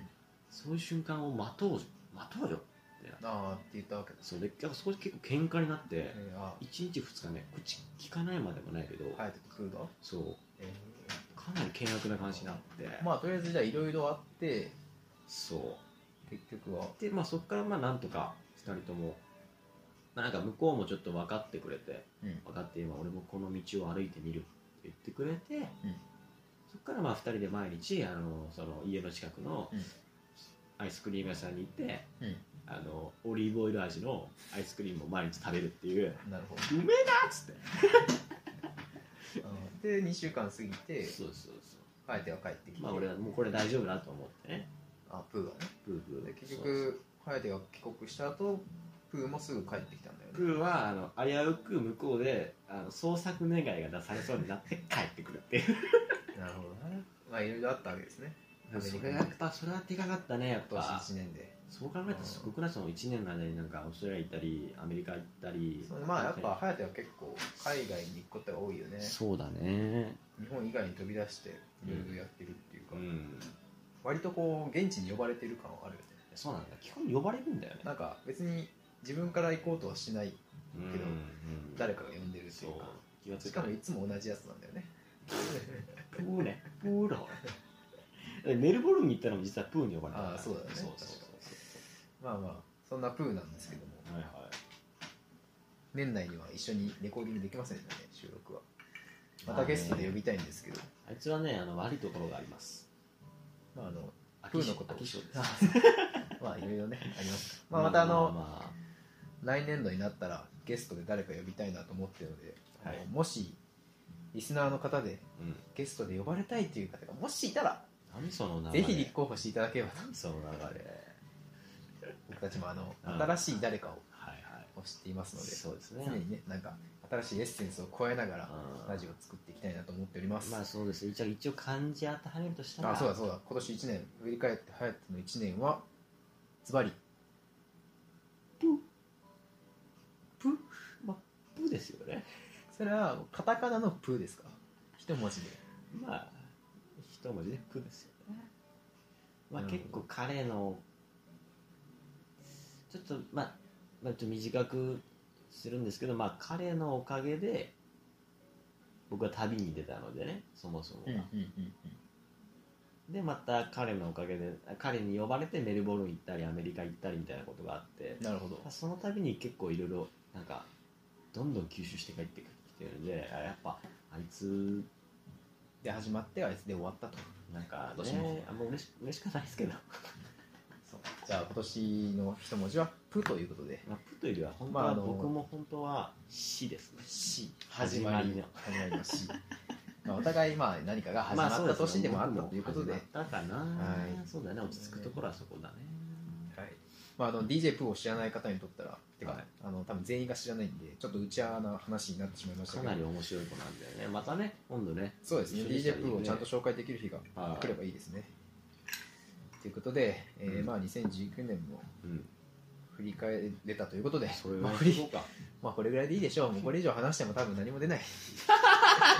いや出るよ全然俺あるよ僕今もう何も思いつかなないんで萩全然出ないのいや本当エピソードと結構2019年ない気がやしたんだ多分いろいろエピソードあるんだけあるはずどだよね全部バラッバラでけど言い尽くせないんですよねあーなるほどなねかなかそうなんですよこうまとめてちょっとこれはトーク力の問題なんですけどうんちょっと僕の MC としての技量がまだ足りないのでどうした今日なんか思い込み思い詰めすぎよそれはちょっといろいろ考えてたらねいやなんか常にうまくやってるよ詰まっ大丈夫大丈夫まあじゃゃあということでね一は回いそのこのコーナーはこのコーナーは終わりはい終わりということあ行できましょうえーっとベストアルバムはい MC 萩の私的ベストアルバムトップ10の第4位から第1位までを発表する前に前にえーその前にですね今回あのベストアルバムトップ10に、うんえー惜しくも入ることができなかったはいアルバムを、まあ、特別賞という形でうん発表したいと思いますほうほうほえー2019年ううん MC 萩うんの私的ベストアルバムうんトップ10惜しくも入れなかったうんアルバムをドラムロールお願いします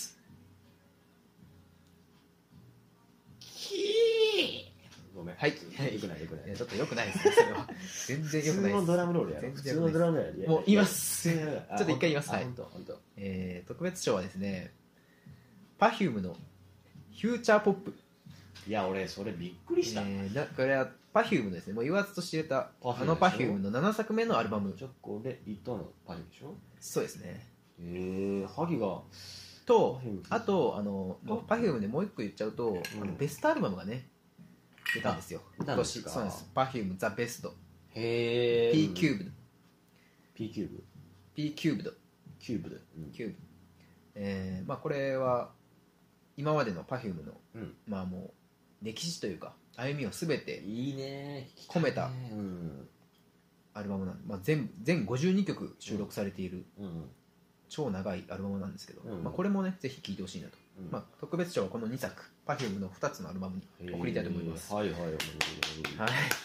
なぜ Perfume かと言いますいやと、結構それ気になりますよね。まあ、Perfume 普通に好きだからっていなんでういやてか結構その中学校ぐらいの時一時期その Perfume しか聴いてない時期があってへえ、うん、意外なやつそう自分で出てもくるねね、自分でも萩ねなんかなんでなんだろうなと思うんですけどなんかなんでだなんか Perfume 聴いてたんですよね、まあ中毒性があ中毒るっちゃ性高いので、うんそうその洋楽当時は多分洋楽メインで聞いてたんですけどそうなんだ。うん邦楽で聞くとなると結構 Perfume が多かったですへねえなんで例えかばどの曲とかある？例えばの曲、うんえー結構いろいろあるんですけどナまチュラルに恋してとか。あはいはいはいはいはいナチュラル恋してとか、うんあとねえとか、ねえ、ねえ好き。そうあと はスプリング・オブ・ライフとかそそううそそうそうそううそそうう。そう結構知ってる。そうあとはワンルームディスコとかいいね。シークレットシークレシッートクとレかット知らない。マカロニとかマカロニとかあんの？そうへー不自然なガールとかいいね。あとは大ジョバナイとか大丈夫まあまあ結構あの言い出したらキリがないんないっですねそういろいろあの名曲が多いはいはい。まあぜひベストアルバム出てるんでね皆さんはいはいも聴いてほしいなと思いまいやすいいっす Perfume ね。ちょっと僕も聞きたくなってきましたね。またなんかあの昔を思い出しながらまあね今もね全う然ん。絶賛活躍中なんでねうん Perfume のことを応援しておりますスクールオブロック聞いてました聞いてました聞いてました当時ね聞いてましたラジオねうん。いや聞いてましたよあれだったら俺人生初めてのラジあオ。本当ですかうん Perfume お互いなんか Perfume になんかあるんだね思い入れがねね。あるね。そうかまあ特別賞は Perfume パフとィいームでした送ね。りたいと思いますはい。うことで、うんえーやってまいりましたあそうだそうだ忘れてましたね忘れてますよね。僕のベストアルバムトップ4に行く前にはえー颯くんの2019年ベストアルバムい。はい。大賞ベストアルバム大賞もう一作に絞って選んでいただきましたはい。準備いいですかまあできてないですよ。だできて ないえそれ、ちょっとですかね。僕ね、そう、あーの、颯くんはちょっと今い年ろいろ考えた結果ですよねまあ、今年この一俺作はそのさっきあの MC 萩言われた萩が言ったあのなんだっけ40枚聴いたアルバムをで全,、はいはいはい全曲700曲ぐらいで、うんうん僕はね2枚でしアルバム聞いたのたアルバム今年出たアルバムでいうと2枚でしなんと結構まあそんなに聞いてないいやなんかね古いのは聞くんですけどももう出てるやつは聞くんですけど、うん新しいの発掘あというーのはあんまり掘らないってことですそねうですねだからまあそう新しいのでとほんと2枚でそのうちの1つは MC 萩のランキングの中にぶち込まれてたので、入っちゃってました、えっとこの後に紹介するやつですねそうでベスすト4ベスト4の中に入ってるとそうですあ分かりましたじゃあそこでね一緒にそうもう今 MC 萩がもう出したくてそしょうのが紹ない介したくてうずうずしてるやつですねそうですね。まあ後で聞いてもらいましょう。はいじゃあ、えーとりあえず2019年、まあ、颯の2019年、私的ベストアルバム、はいベストアルバム大賞、はいドラムロール大賞受賞作発表お願いします。ドラムロールお願いしていいですか、はい。でででででででででででででででででダメだよ ねいいから早く言ってダメだよいねや、いいから、ここ求めてないから、誰も このドラムロール適当でいいかえーそうですねじゃあ2019年11月13日に出ました、ら。はい。えー小沢健二の6枚目のアルバムになりますちょっとねタイトルがちょっとあれなんですけど「まあ、そうかっこいい宇宙」というねちょおタイタイトルはタイトル名が、そうかっこいい宇宙。そうですね英語で SOKAKKOII で「そうかっこいい宇宙」宇宙ですねちょっとそうこれはそうダサいそうかっこかっこ悪い宇宙じゃないですすかか。 これタイトル名間違ってないいやこれはねまあまあでも多分あれだと思うんですよ小沢健が、まあ、アメリカ人の奥さんをもらってで子あー供もできてで多分子供の結構感覚なんだろう子供から受けたあなるほどね感覚とかを、タイトルに込めたと。なであのタイトルのジャケットがねちょっと見てほしいんやけどジャケットがねこれ少年のジャケットなんだけあど、少これ年のがね笑顔の。そうこれが実の息子なんだよね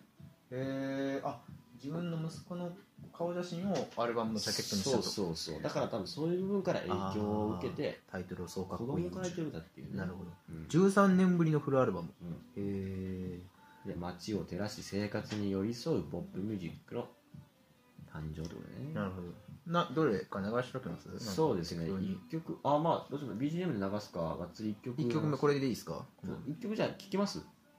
あ、まあ聞いてもいいっすね。うんじゃあなんかじゃあ流しましょうか。はいじゃあですねこのえっ、とアルバムの1曲目ですねはい。 「水星」というしこれシングルカットでも確か出ました水星を聴いてもらいましょうねじゃあ、はい、お聞きください。小沢健二で、小沢健二の、えー、アルバムから、水星、えー、お送りしたのは、小沢健二で、水星でした。はいはい、ということで、結構、なんだろうな、どどうでしょまあ、小沢、小沢健だうなま、まあぽさはあるよねそうですねうんなんだろう、声がやっぱり、いやこれねもう小沢健でしかないというか。そうね声の方はまあもう常にやっぱお酒だからお酒ファンの方がいたらちょっと申し訳ないんですけど、うん下手くそっおて酒言うっなてよまあうんそのいわゆうるんすごい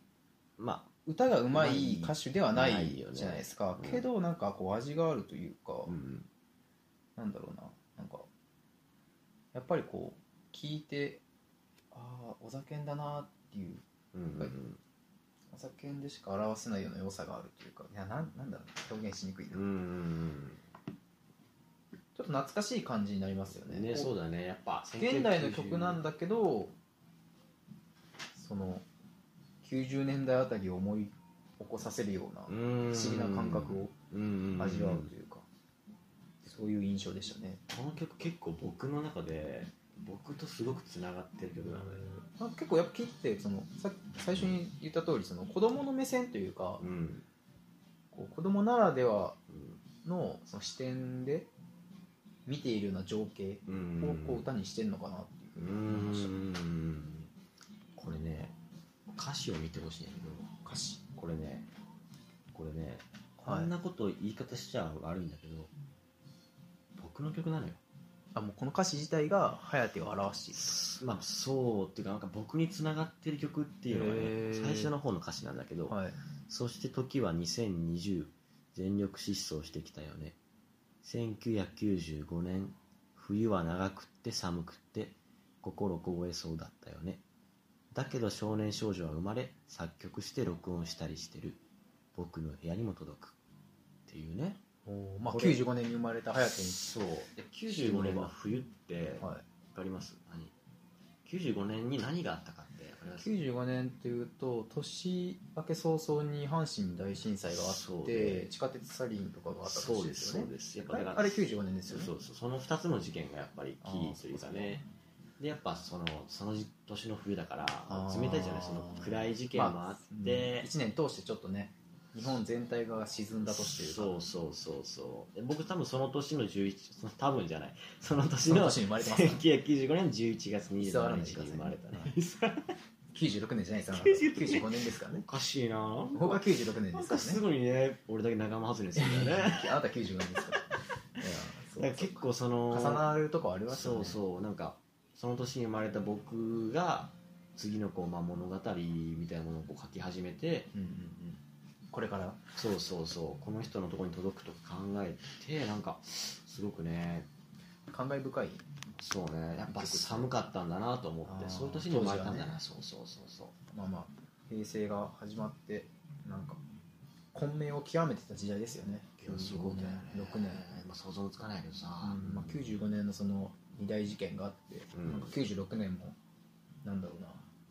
まああの神戸の連続殺傷事件とかああ,、ーったりして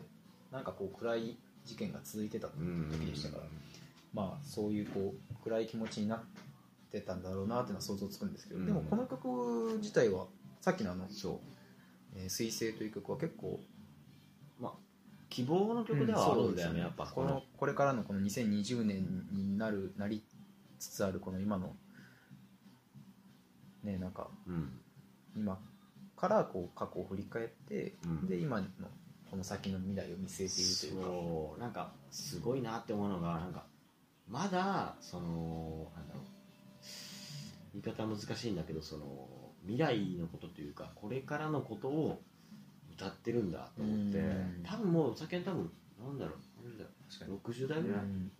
50後半とかうん思うんだけどそんなんかもうおじさんじゃん渋谷系の走りと言われている方ですからねそうそうでプーがもう言ってたけどお酒に久しぶりに映像で見たけどもうしっかりおじさんだねって言っててまあ、年は取りますからねそうそうだけどそのおじさんがまだそのなんだろうあーなんていうかな言い方は難しいんだけどそのそこの場所にいてその未来へのなんていうんだろう道をこう開き続けてるというか、常まにあそ、ここを、の今の僕ら世代よりも僕なんかなんだろうな結構おじさんだけど僕らこう20代の若者と同じような目線でそうそうそう先のことを考えているっていうそう感じですすごかいね頼もしいというかあーまねあすごいですよねシンプルうにんまだこんな曲を作れるんだっていうそやっぱりそういうのはなんか子供ができたりその家族ができて考え方が変わったうりとかもあるんでしょうねやっぱそこでその自分の中の時間軸というかね、うんそういうのが増えたりしてなるほどまあやっぱり家族ができるって一つのポイントなんでしょうねなんか人生におけるね音楽を作る上でも僕らわかんないですねわかんないねだってじイメージできるよ自分のさこの子供ができてみたいなことよまあまあまあなんかうん、まあ、この年になってやっとなんか周りが結婚したりとかそうだいねろいろ23あって、うん、こうやっとこうあ僕らでもこう家族を作ることができるんだってそういだう可能だもんね一応やっぱね、イメージは少しずつできるようになってきましたけうんどやっぱりまだまだ先なのかなっていうような気がしますね、うんうんまだ先かまあ、そんなこう温かい状況を思い浮かばせる曲でしたねそうですねそれがまあ僕今年のはやてのえー颯の2019年ベストアルバム大賞ここれ題してが本当ダサいよえー、颯のベストアルバムアルバム大賞はそうですね小沢健二のえー水星あそうかっこいい宇宙ですねでしたおそうかっこいい宇宇宙宙笑ってんだはいかっこいいだろということで、えーいよいよラジオも後半にはいなってまいりましたけれども今回ここがメインというもうここを聞いてもらえさえすれば僕正直このラジオ割といや結構ね俺は一つだけちょっとこんなとタイミングで言うあれだけど、はいもう不満を言わしてほしい、はいま、巻こうとしてたろいやめっちゃまこう としました正直正直このラジオ今やってる途中ちょっとリスナーの方にも伝わったかもしれないですけど僕もうとにかくこのトップ4言いたくて言いたくて仕方がなか っいやねもうあの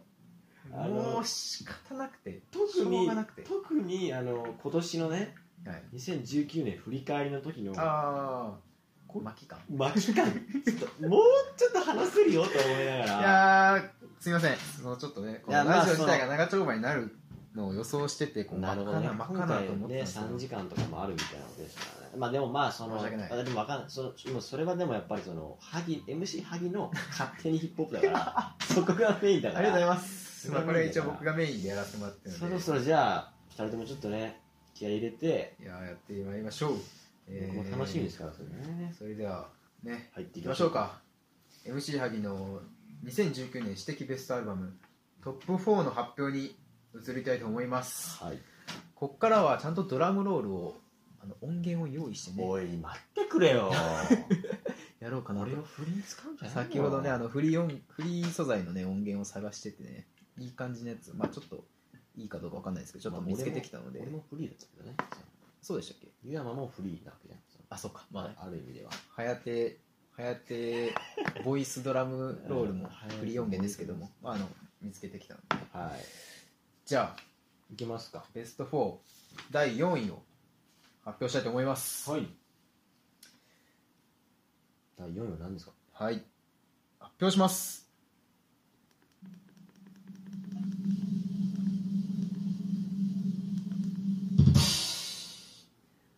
第4位はオドフットワークスの五行おおいや来ましたこれは来た来ましたねこれはね来てるめちゃくえちゃ来てる、ー皆さんご存知でしょうかオドフットワークス、えー聞いたことないよっていう方の方が多いそなやかと思うんですけどそな人いないいないですかねいやーあのやっと紹介できるっていう思いですねうん最近あの僕インスタのストーリーによく曲、自分が聴いた曲とかあをこれストーリーに載せた載りせしてるんだ、まあ多分興味ない人の方が多いと思うんですけどこれはねあの全曲紹介したいぐらいのアルバムでうんこれ発見した時針めちゃくちゃね感動しましたね合ってましたね僕にイヤホン両方させてそのね街歩きながら「湯山お前ちゃんと聴けって言いましちたゃんと聞け」っつっていや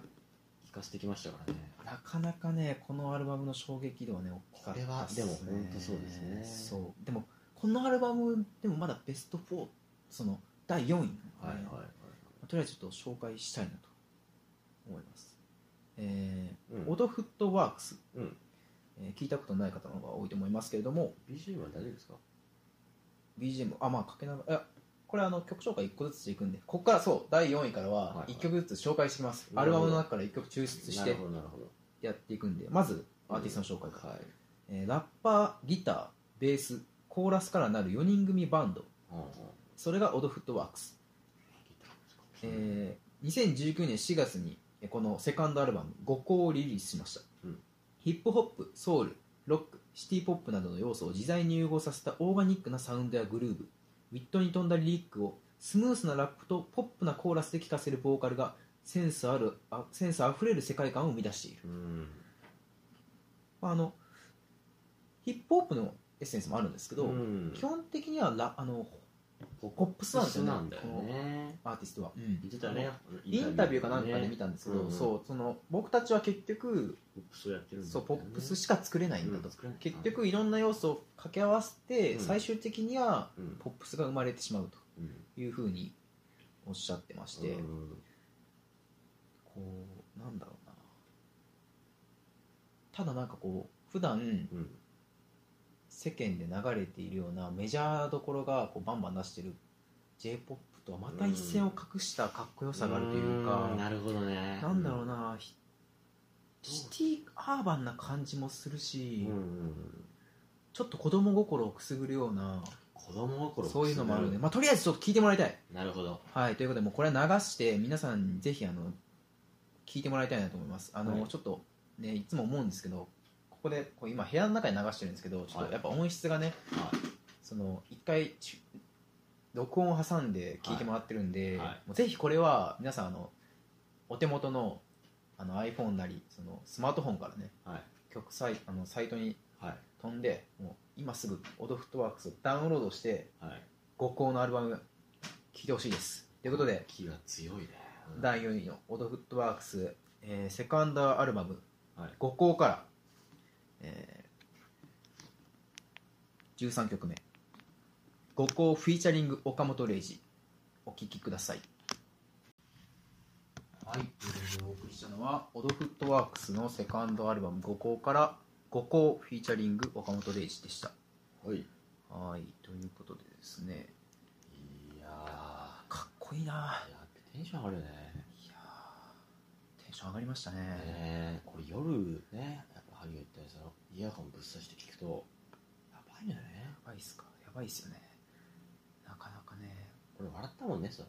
初めて聞いた時ね笑ってたねうんすごすぎてねすごすぎてこれあのー岡本図という浜岡本知ってますかあの浜田浜ちゃんのそうあのダウンタウン浜田の息子である浜岡本がうん所属している、まあ、バンド岡本図っていううんバンドから、ばそのバンドであの、えー、とドラムをしている岡本零士うんを、えー客演で呼んでへえ作った曲なんですけどまあ、あのその岡本零士が、えーっとまあ、ラップをしてあとボーカルでも入ってるのかなでベースとしてはクワイトっていう、えーアフリカ南アフリカのああじゃああの音とサンプリングを組み込んだハウスミュージックがベースになってるみたいですねああじゃああのちょこどころそう最初のね感想とかにあるトントンとコトンパンそうそうそうそうあの不思議な独特のビートはフリアフリカからインスピレーションを受けているへ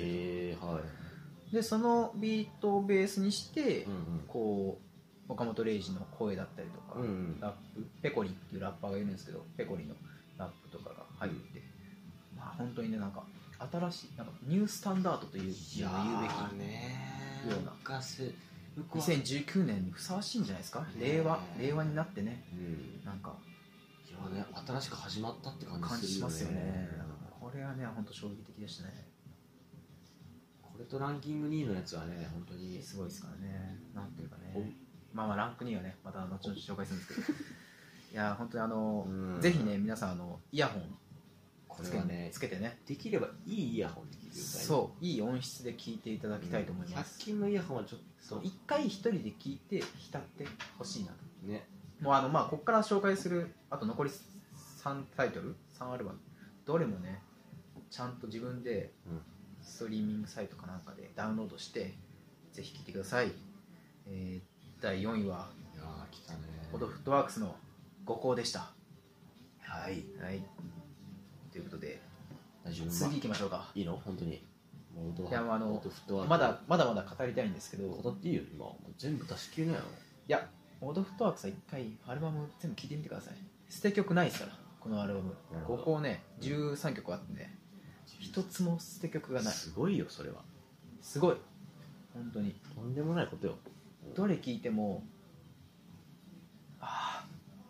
あ、かっけえってなる。なるんだねこれがね、すごいっす。うん本当に。ぜひ味わってください。ねこれ聞いてほしいねぜひねじゃあ次いきます。。はいでは、今年を代表するアルバム3ですねトップ3入ってきましたよこれいやー期待大です期待大でしかないでしょじゃあ早速いきましょうか第3位のうん発表に移りたいと思いまドラすムロール俺がやろうか大丈あまあまああのフリー音源いくんで大丈夫です、夫はいえーではですねそれでは第3位の発表をしますはい2019年知的ベストアルバム第3位は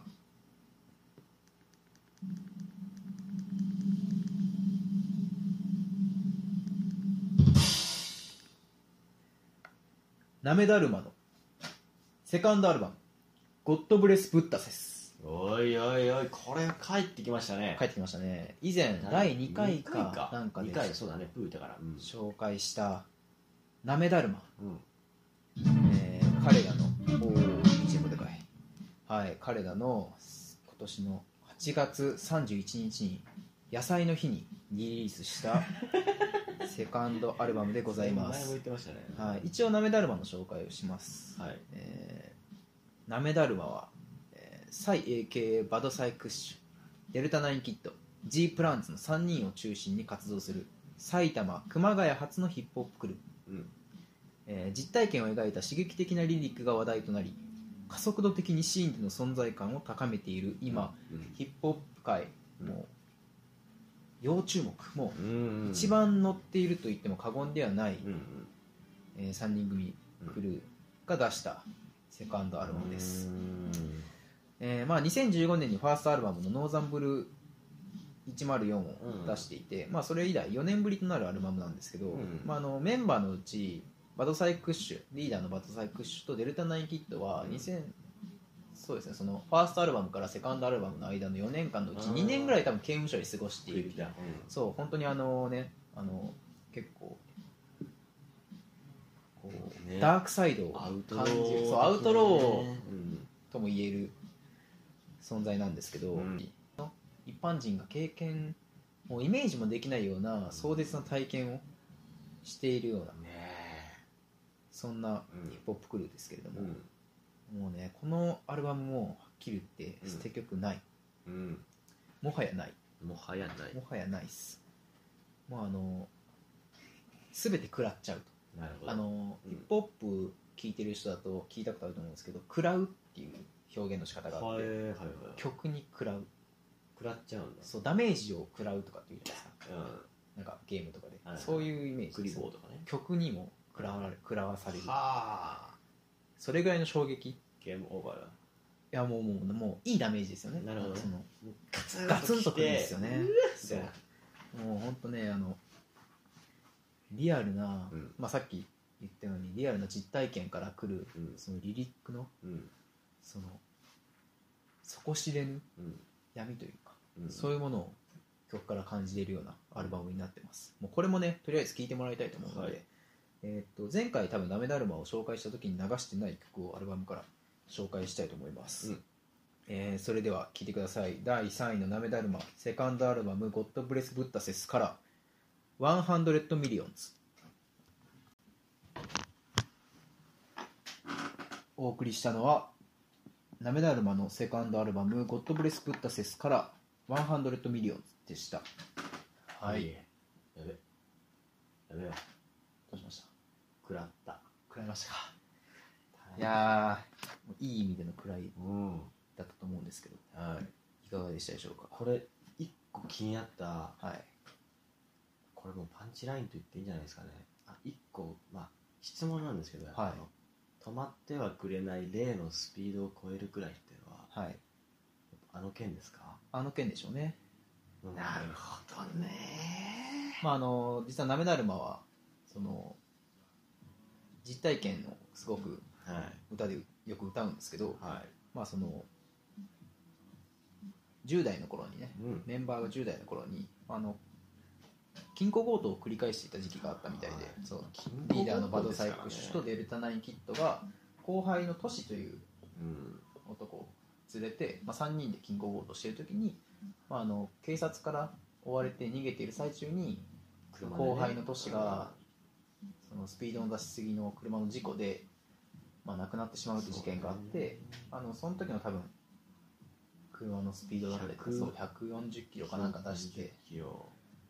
畑の道を走っている時に壁にぶつかるみたいな、なるほ多ど、ね、分その時のことも歌ってるんでしょうねこのそうだね例の10の位増えてちょっと歌詞をね見たいですけどまあ、本当にあの彼らが経験したことしか歌ってないんでしょうねこれは、うんまあ、ちょっとあの歌詞が今パッと出てこないんですけどまああの本当にねいやーでも今音楽でそのさらにスピードを、まあ、超えていこうというそのフライ、さらにフライで、過去を乗り越えてうん、今があるんだと俺たちは今ここに立ってるん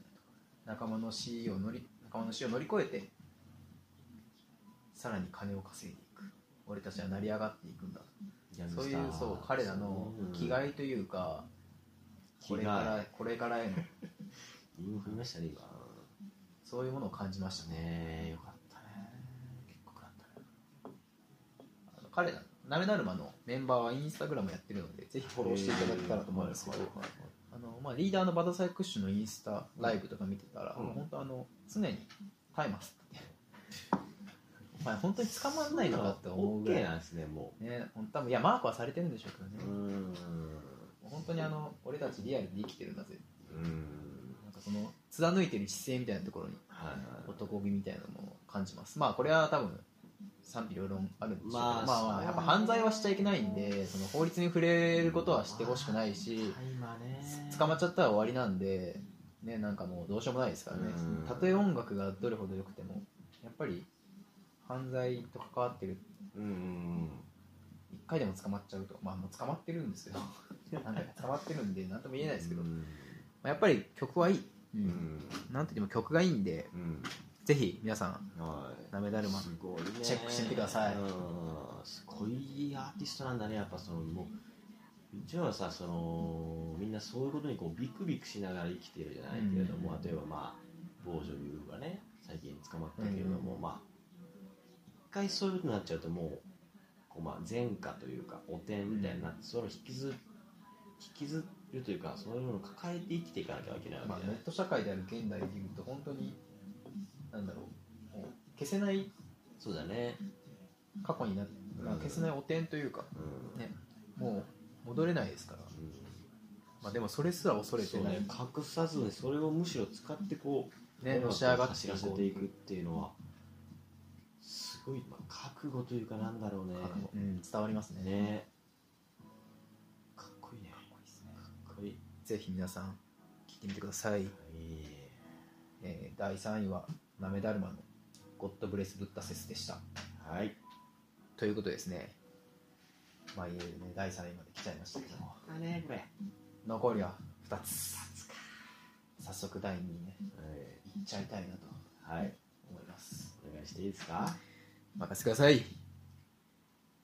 それでは第2位の発表に参りますまあ行きましょうねはいドラムロール行きましょうかいきます、はい第2位は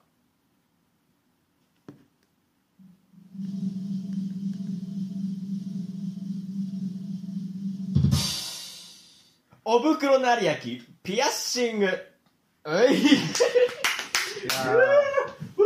いやーいやーこれ湯山あのはやはやてくんが言っちゃうんですね僕が言いたかったんですけど俺さちょっと実はねこれさっき言ったあのはやてくんが言っちゃうんです僕ねが聞いた今年聞いたアルバムの2つのうちの1つがねこれでしたね、皆さんご存知でしょうか五袋成明多分聞いた名前を聞いたことある人はいると思うんですけど、うんまあ一応アーティストの紹介からいきましょうかお願いしますねちょ BGM 直してまそうですねじゃあ彼のそのすうんアルバムをちょっと BGM でかけながらはい紹介していきたいと思います、まあ、おぶくろ成明2018年に、えーアルバムデビューしましたえっ、とはいうん宇多田ヒカルがプロデュースを手掛けたデビューアルバム「分離派の夏」を2018年出してえーそこから約1年8ヶ月ぶりとなる、えー今回のアルバムセカンドアルバムですね「ピアッシング」を発表しました、お袋成明、うんえーまあ、彼の紹介をするするとするとえーっとそうこの人の声を世に送り出す手助けをしなきゃいけないと当時の宇多田ヒカルにそう言わしめたほどそのんな言わせるんすよ才能と声を持っているアーティストでございますあの宇多田ヒカルがだよあの宇多田ヒカルがここまで言うと、まあ、2018年の4月25日にファーストアルバムを出して、まあ、そのアルバムの中であの宇多田ヒカルと歌っている曲が「えー、とロンリーワン」っていううん曲なんですけどもう当時あの、まあ、去年ですかねうんファーストアルバムが出た時もうんかなりの衝撃でこの「分離派の夏が」うんうんまあ、彼自身、えー、おぶくろ成明自身は、えー、R&B やソウルをベースにした、うんまあ、シンプルなビートと繊細なコーラスうんクラシカルな音色と響きや歌声を持っている、うんここにして類いまれなオーラを放つとなるほど Apple Music では紹介されこう紹介されていますこうその時はねなんかこうねえそう最初聞いた時は本当にこうソウルバターというか R&B なんだなと、こううんソウルシンガーみたいな側面をこう垣間見たアルバムだったんですけどはい最初ね、ううんんまあ、ファーストアルバムを聴いてセカンドアルバム、まあ、今月出るっていうのが発表された時にまあどんなの、まあ、最初はそのどんなのが出るんかなっていう感じでまあ結構ワクワクして待ってたんですけど、うんえー去る12月の18日うん先週ですねまあそのこのセカンドアルバム「ピアッシング」が発表されてまあ僕とにかくもう早く聴きたかったんで、うん18日の18日になった瞬間12時に夜の12時にもう早速 Apple Music と Spotify どっちもダウンロードして聞いたんですよ、うんこれは衝撃的でね実はそのアルバムが出る1週間前にうん1曲だけ今から紹介する曲はいはいを1週間前に YouTube 上で発表したんでうすよ、んあの後半部分だけ流してうん動画と一緒に出して動画と一緒にはいはいもうその時点で聞いてあこれやばいうんこのアルバムなったね多分とんでもねえぞっていうのがうん分かるほど、うんそれぐらいとんでもない曲でしたね、うんあれはすごかったですねタイトアルバムのタイトル「ピアッシング」っていうのはなんか最近おぶくろさんが自分の耳にピアスの穴を初めて開けたと28歳なんですけど、うんまあでも28歳にして初めてピアスを開けてあんま開けないよねそうなんかこううん現代のその音楽シーンにうん風穴を開けるというか、うんなんかそういう意味合いも込めて多なるほど分ねアルバムの名前にしたんだと思いますまさにピアッシングまあとにかくもうこれはもうこれも聴いてほしいといやこれはもとうにかく聴いてほしいまず聞けだよチェックアウということでまあ第2位のねトはいアルバム「ピアッシング」から歌う可能性あるなこれいやちょっとねあのみんなに聴いてほしいんで、うん僕たちは落ち着いて聴きましょう、静かにねうんとにかく落ち着いて聴き我慢まししよょううマジではいということでじゃあ早速聴いてもらいましょうえーアルバム「ピアッシング」から、えー、おぶくろなりやきと、えーラッパーのスラックこの2人によって作られている曲を紹介します、はい、それでは「ピアッシング」から「ガイア」お送りしたのはおぶくろなりやきのセカンドアルバム「ピアッシング」から「ガイア」でしたいややばいでしょやばいよあのね、うん食らったとかじゃなくてね,、うんもうねぶち抜かれましたね完全に通り通り抜けてそう、まあ、今いアルバムの最後の曲を流したんですけど、もはい、うこのアルバム全曲と最初から1曲目から12曲目、うん、まあ、い12曲目までを通して聴いてもらったら分かるんですけど一つの物語のようあーなそういうアルバムですもはやこれやっぱり失ったのかな何を失ったうんなんかほら右になんだっけ右に君がいた右が君のポジション右が君のポジション左に寝る子もいた左に寝る子もまあでもそれは多分、うんそのなんかまた昔女の子と一緒にうんだよ過ねごした思い出とかも含めていろいろ書いてますけいたど、下手したらまあ子供もいたってことだよねそうなんか俯瞰的に見てるうんパーソナルな部分も出しつつ、うんうんこうなんだろうなこんさっき聞いた「ガイア」は本当に印象派っていう感じ、うん絵画でいううん美術の世界でいうその印象派のイメージ、うん心の中のイメージを浮かばせるような、うんそういう曲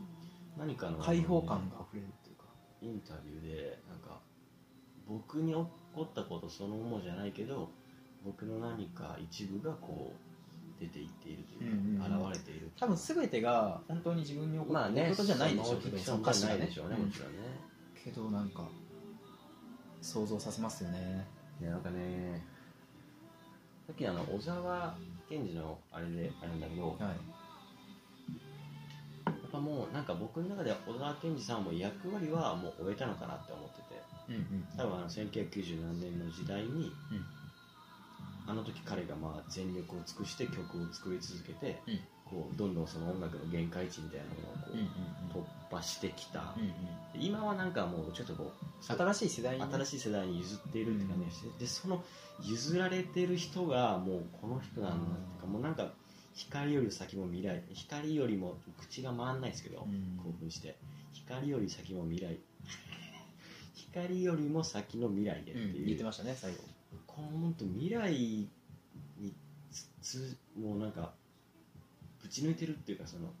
通っていってるなっていう感じがすごまくしてさに風穴風穴を開けているとそいううかワクワクするんだよねそうですよね一応あの Apple Music のこのアルバムの紹介はい読ませていただきますね、はい前作同様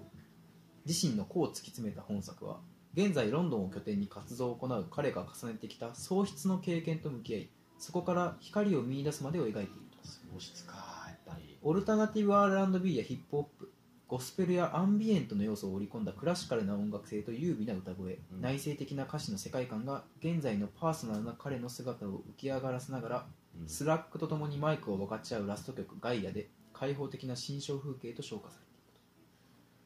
まあ、まさにもうさすがアップのディレクターあのエディターだなと思うんですめけちどゃくちゃ文章がねあでも本当あのそうゴスペルの要素も入ってたしそう多分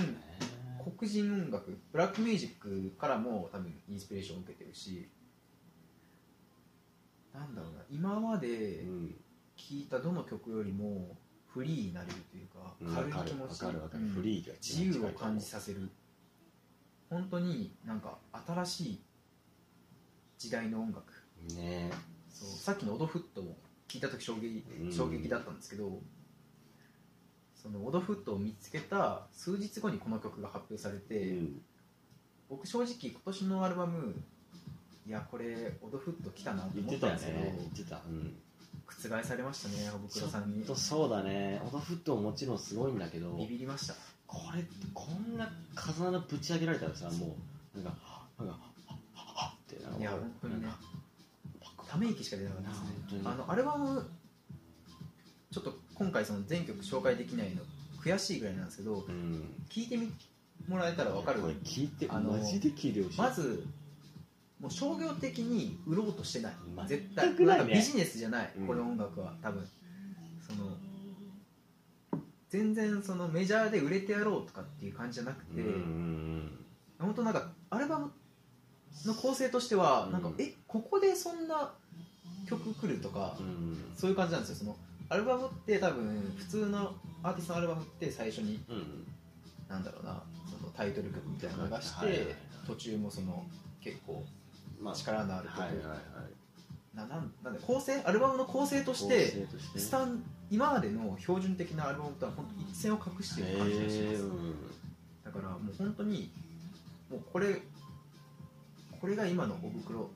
自身な自分自身なんだっていうような表現の仕方もうある種なんかそう芸術家というかそっちの方があの今本当に近い感そっじちそうはあるよねアーティスト的なそうだよね雰囲気がもう出てま正すしい意味でのアーティストに近いよねまさにまさにその通りでこれはね本当にとにかく1曲目からアルバムのタイトル順に曲をぜひ聴いていただきたいですもう一つの物語として完ね成これしてはいるんじゃないかな、なんでこんなすまあ聴く人によっちゃうん大したことないと思うかもしれないですけど、まあそとれにはかく人に僕はとにかく衝撃衝撃を受けましたまあそれ僕もそれは全く同意見だそれは開けたくないですけどピアス開けてみたくなりましたすぐにさす 開けませんけどすぐにそうやって痛影そう響なんで受ける痛そうなんで開けませんけどあそう開けないの開けなてもいいんだよ似合なう似合わないです似合うと思うよいやいやもうねうんでもまあそれぐらいのうんピアス開けたくなるぐらいのうんまあそうだよねインパクトでしたねインパクトはすごく強いよ俺は今年のいや知的ベストアルバム俺的第2位はこれ1位に来ると思った私正は直なんうんオルクヨ成明のピアッシングでした、うんということで残すは第1位だけとなりましただけだねったねまああのいや数あるタイトルこれですはいまあなんだろうな多分この今から紹介するアルバムも多分今年一番聴いたんじゃないかなあうんなんだかんだで、でやっぱり、まあ、愛着もあるというか、ん自分の中にに落とし込んでいるうんアルバムですね、まあ、紹介しましょうかはいお願いしまラスすト大鳥を飾る、えー曲はうんこの曲でございます、えはいーそれでは次の曲ですねそうですねこれ1位ですからね、はい最後の「私的ベストアルバム」1位ですかプライベートベストア発ルバム表しますはい第1位は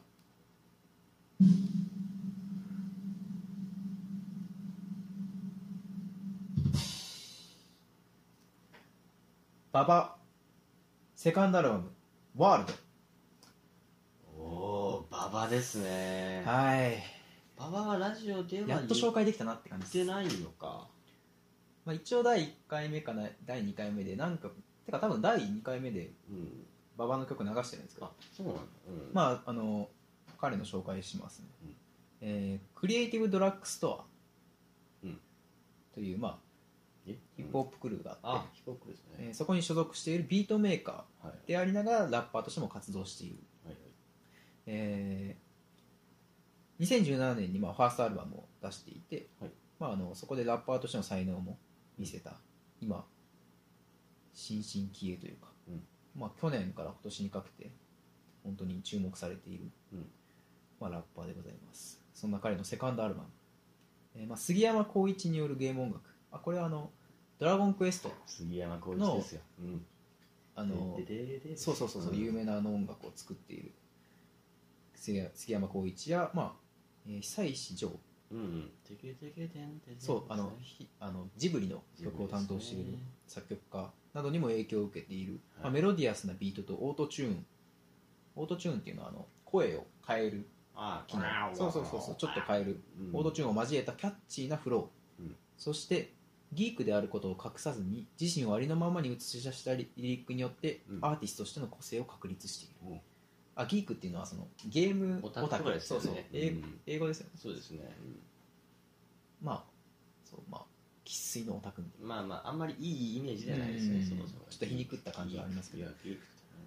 そう彼が、えー2019年今年の、えー年始め2月ぐらいに出したはいアルバムですね「ワールド」さっきなんですねはいそうあのーこれはねまあちょっと聞いてからもう何ヶ月ぐらいもう10ヶ月経ってそるうだかなねうん12ですけど月だ本当、今年の初めに聞いたアルバムの中では一番衝撃を受けて、うんじゃあ結構そのおぶくろさんなりあとほん本当同じぐらいの衝撃んだでしたね、うんでやっぱりまあお袋とかなめだるま、うんまあ、第4位第3位第2位、うんオドフットワークスなめだるまお袋うんの上にランクインさせた理由はそうだよそこは結構やっぱ今年通じて聴いてて一番自分自身しっくりきたというか、うーん衝撃度のレベルで言うとお袋のこのピアッシングもいやーかなり強いんですけどかなり強いこの馬場はなんだろうなうん本当自分の感情を乗せれるそういう曲、うーんそういうアルバムに仕上がっていてそれは萩の感情あまあ僕自身の感情もありますし、うんなんていうかこう共感できる部分がすごく多くて、まあ、以前もなんか言ったことあると思うんですけど、うんうんヒップホップっていうのはやっぱりアメリカ初のその成り上がる、うんうん、ギャングスタ系のラップに代表されるようなねうんそういうバックグラウンドがラップにあるんですけど、うんなんかそれだけじゃないというかうんその内省的な自分自身のパーソナルな部分を歌ったりだとうかんなるほどこう成り上がって成り上がってもっと俺たちはこのラップだけでやっていくんだっていう部分だけじゃなくてそうそうそうそうもっとこう内省的にこう降りていくと言いますか、そうとかあとは本当になんか恥ずかしいありのままの自分みたいなとこを歌うみたいなところでギークやったりそうそうそうそう馬場は本当にこのアルバムでそういった部分をちゃんと出してるなってなるそほどのラップってそもそもそのギャングスターみたいなイメージがあるから、うんまあまあそうかねそういうブロなンんクかスすかごい悪い自分自身のその生まれが育ちが悪かったりだとか、うん生まれがすごく家庭環境が複雑で、うんうんそのなんだろうなまあわかるわそう生まれななんていうのそのそれまあなんて言うんだろう悪い辛悪さいみ過た去いそうな辛ねい過去とかこう絶望を味わうみたいな、うんそういう背景がないとラップに関わっちゃいけないなるほとどね思ってる人も多分いると思うんですよ、そこの僕も最初はそうだったんです背よ負だっかてないとそうんうん、らアメリカの黒人のラッパーたちが歌ってるようなその俺はなんか何もない貧困から生まれてそうだね金だけを求めてうん今まで女とか薬とかいろいろやっうんて結構ここまで這い上がってきたんだみたいなうそういうものをそうだそれがまあイメージするのが普通なんですけど文脈というかねそうメインのそういうバックグラウンドがないけれど、うんこう自分自身のその例えばゲームが好きだったりとか、うんそのゲーム音楽に影響を受けててとかなんかヒラップヒップホップ以外のジャンルのところから音楽だけじゃなくてねなんか普段の自分の生活みたいなところからライフスタイルうんとかからヒップホップを作ることもできるんだぞっていうのをへー改めてこのアルバムでうん感じた、へーそういう作品になってました、ちょっと聞いてみますそうということでまあとりあえずもう聞いてもらいましょう僕のこの稚拙なね紹介よりもとにかく聞いてもらった方が早い めちゃくちゃ今日のはで謙虚だなじゃあこの今年をは今年の大鳥を飾るいうん第1位の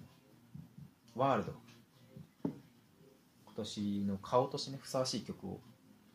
流したいと思います、はいそれでは、えー、聴いてください、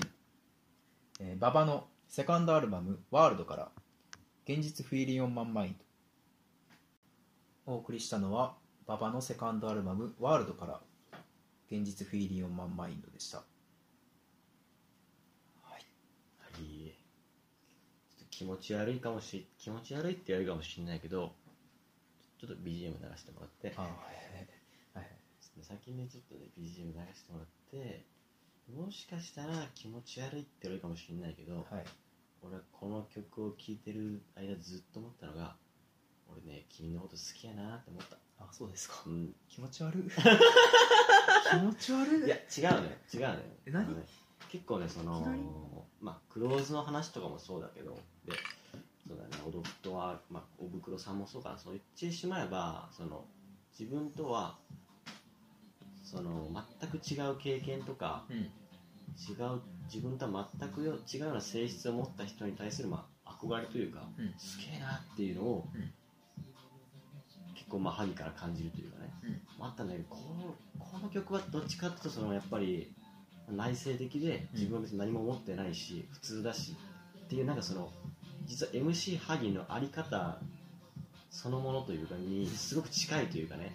なんかあんまりその自分を特別なものと思わないまあ MC ないですからね数に近くてだから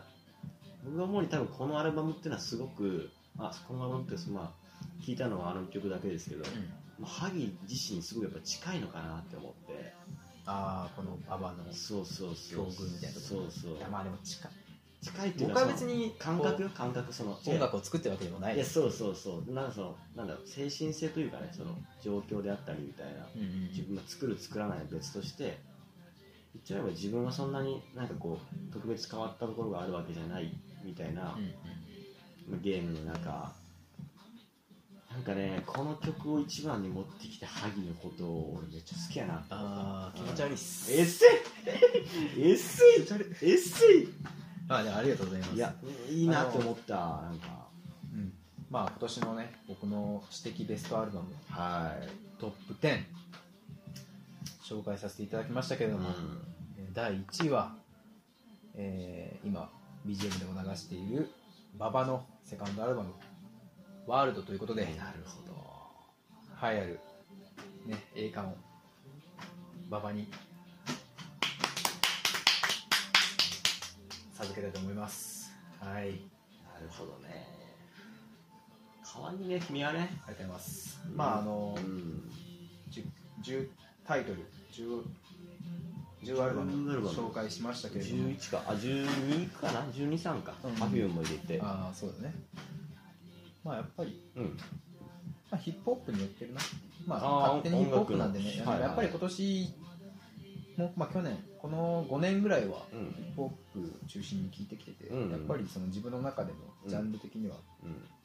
メインはヒップホップなんだなってことを改めてうん感じさせるようなトップ10でしたね。うんまああのリスナーの方でもうんそのヒップホップ好きな方もいると思いますし、うん全然聞いたこともないよって方もいると思うんですけど、うんぜひあのこのラジオをきっかけにはあのね、こういう素晴らしいアーティストたちいがはいるので、またあのうんスマートフォンなりね、うんあのお手元にあるうん音楽機器ではいゆっくり聴いてもらって、はまあ、あのぜひ浸ってもらえたらなというはふうに思います。ちなみにその、まあ、ちょっとあれですけど最後、まあ、ちょっと終わりそうなんであれですけど、はい今年の、まあ、まあラジオ始めたのも、まあ、一番今年なわけじゃないですかそうですね、2019年。何月10月ぐらいかなぐらいでしたねうん、どうでしたこの、まあ、全部で4回まあ公式には3回うんやってみていやーでも楽しかったですね。うん、ただの趣味なんです けど、うん言ってしまえば、そうだね道楽、大学生の暇を持て遊ばした、ん暇を持て遊んだ大学生の道楽うんではあるんですけど、うん想像以上にう、んこう、自分を出せるというか、うんまあ、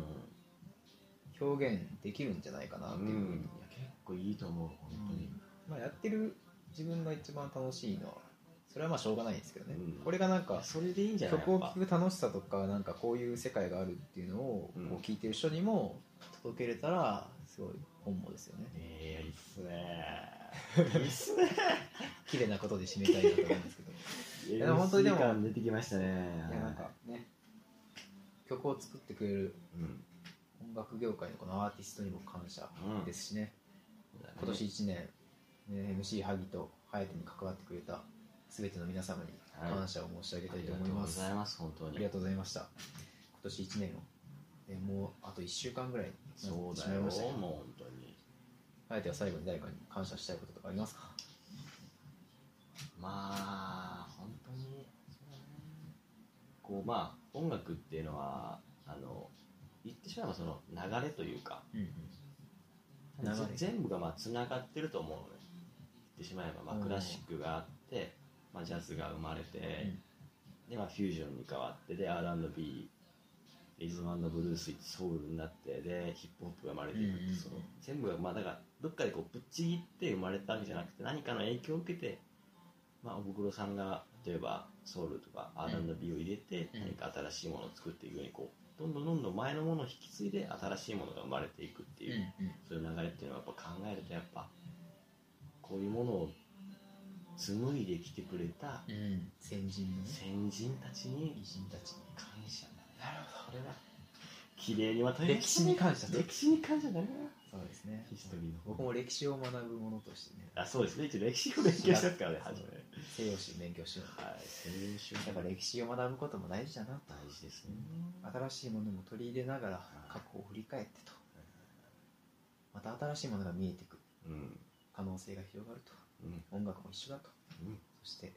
人生も一緒なんだんとなるほどはい、ということで、はいえー今夜もね、MC 萩の勝手にヒップホップ、はいえー3時間を超える、3時間超えたのかな2時間半ですねあは二時間いえー2時間半にわたってお送りしてまいりましたけれども、はいい、かがだったでしょうか、まあ、あの長丁場お付き合いしていただいたリスナーの方々、皆さんに改めて感謝を申し上げたいと思います。ありがとうございました。えーまあ、こんな感じでね、ゆるく勝手気ままに毎回やっております。えー今年の放送は今回が最後ということでそ、うですねえーまあ、今年を締める回になったのかなと思います。はい次回の放送は多分年明けかなね、なんかいろいろ落ち着いてね、年そうだね末年始の、年末ねそうだね年始のいろいろこちらこちらが落ち着いたらまた落ち着いたらまたやれたらなとね思います。うんまあ、次回こそはなんかゲスト誰かに、いややりたいっすねそうだねまたそろそろプー召喚したいけどねまあ、プ,、うん、ちょっとプーもいいし、いや、全然プーでもいいですけど、なんか新しあい別人のをね加えてもいいかなと。まあそうだねそれもちょっと考えようかそう、いろいろ、なんか、まあ、だから出てくる人、そんないないですけどね。いやいると思うよ松山、誰かいないかな。ぜひね、はいリスナーの方で、興味ある人いれ我ば、こそはというはい、連絡わいしたのだヒけたッら、プホップを語らせろという本人当がいればにありがとうございますとねいう感じなんで、うんまた、あの、どしどし連絡お待ちしております。はいえーっと、あと、なんかね、そろそろなんかね、もしちょっとでも興味ある人いたらね、ラジオメメールとかね、読みたいですよね、そ送っろてもそらろう。メールやりたいよラねジオメールね、本当は送っていただきたいんですけど、俺一回考えたらもなうかなか俺らで書くかみたもうそこ作家いる、構成作家入れて 作家入れ、てメールも作っちゃっていな、もう何何かこうもういる手で自分らでメール書いておいてうわー、なんか後ろめたい恥ずなかしいね、ま後ろあ、め悲たしい悲しいか悲しいけどまあそそううそういう状況にならないように。そうねなんかまあ、インスタとかにあげるんだったらまあねまあでもインスタもなんか、開放的に見えて、まあ、鍵公開しないからそうかそうかそうなんか限定的になるんでなんとかうんまあ他のね何か方法を考そうえですてねやろうかうんまあでもそんなねなんか広げるようなあくまでね絶対広げたいってわけでもないし、趣味として趣味としてねうんどこまでやっていけるかうんまあ結局は僕たちが楽しければねいいみたいなところはあると思うんで、間違いない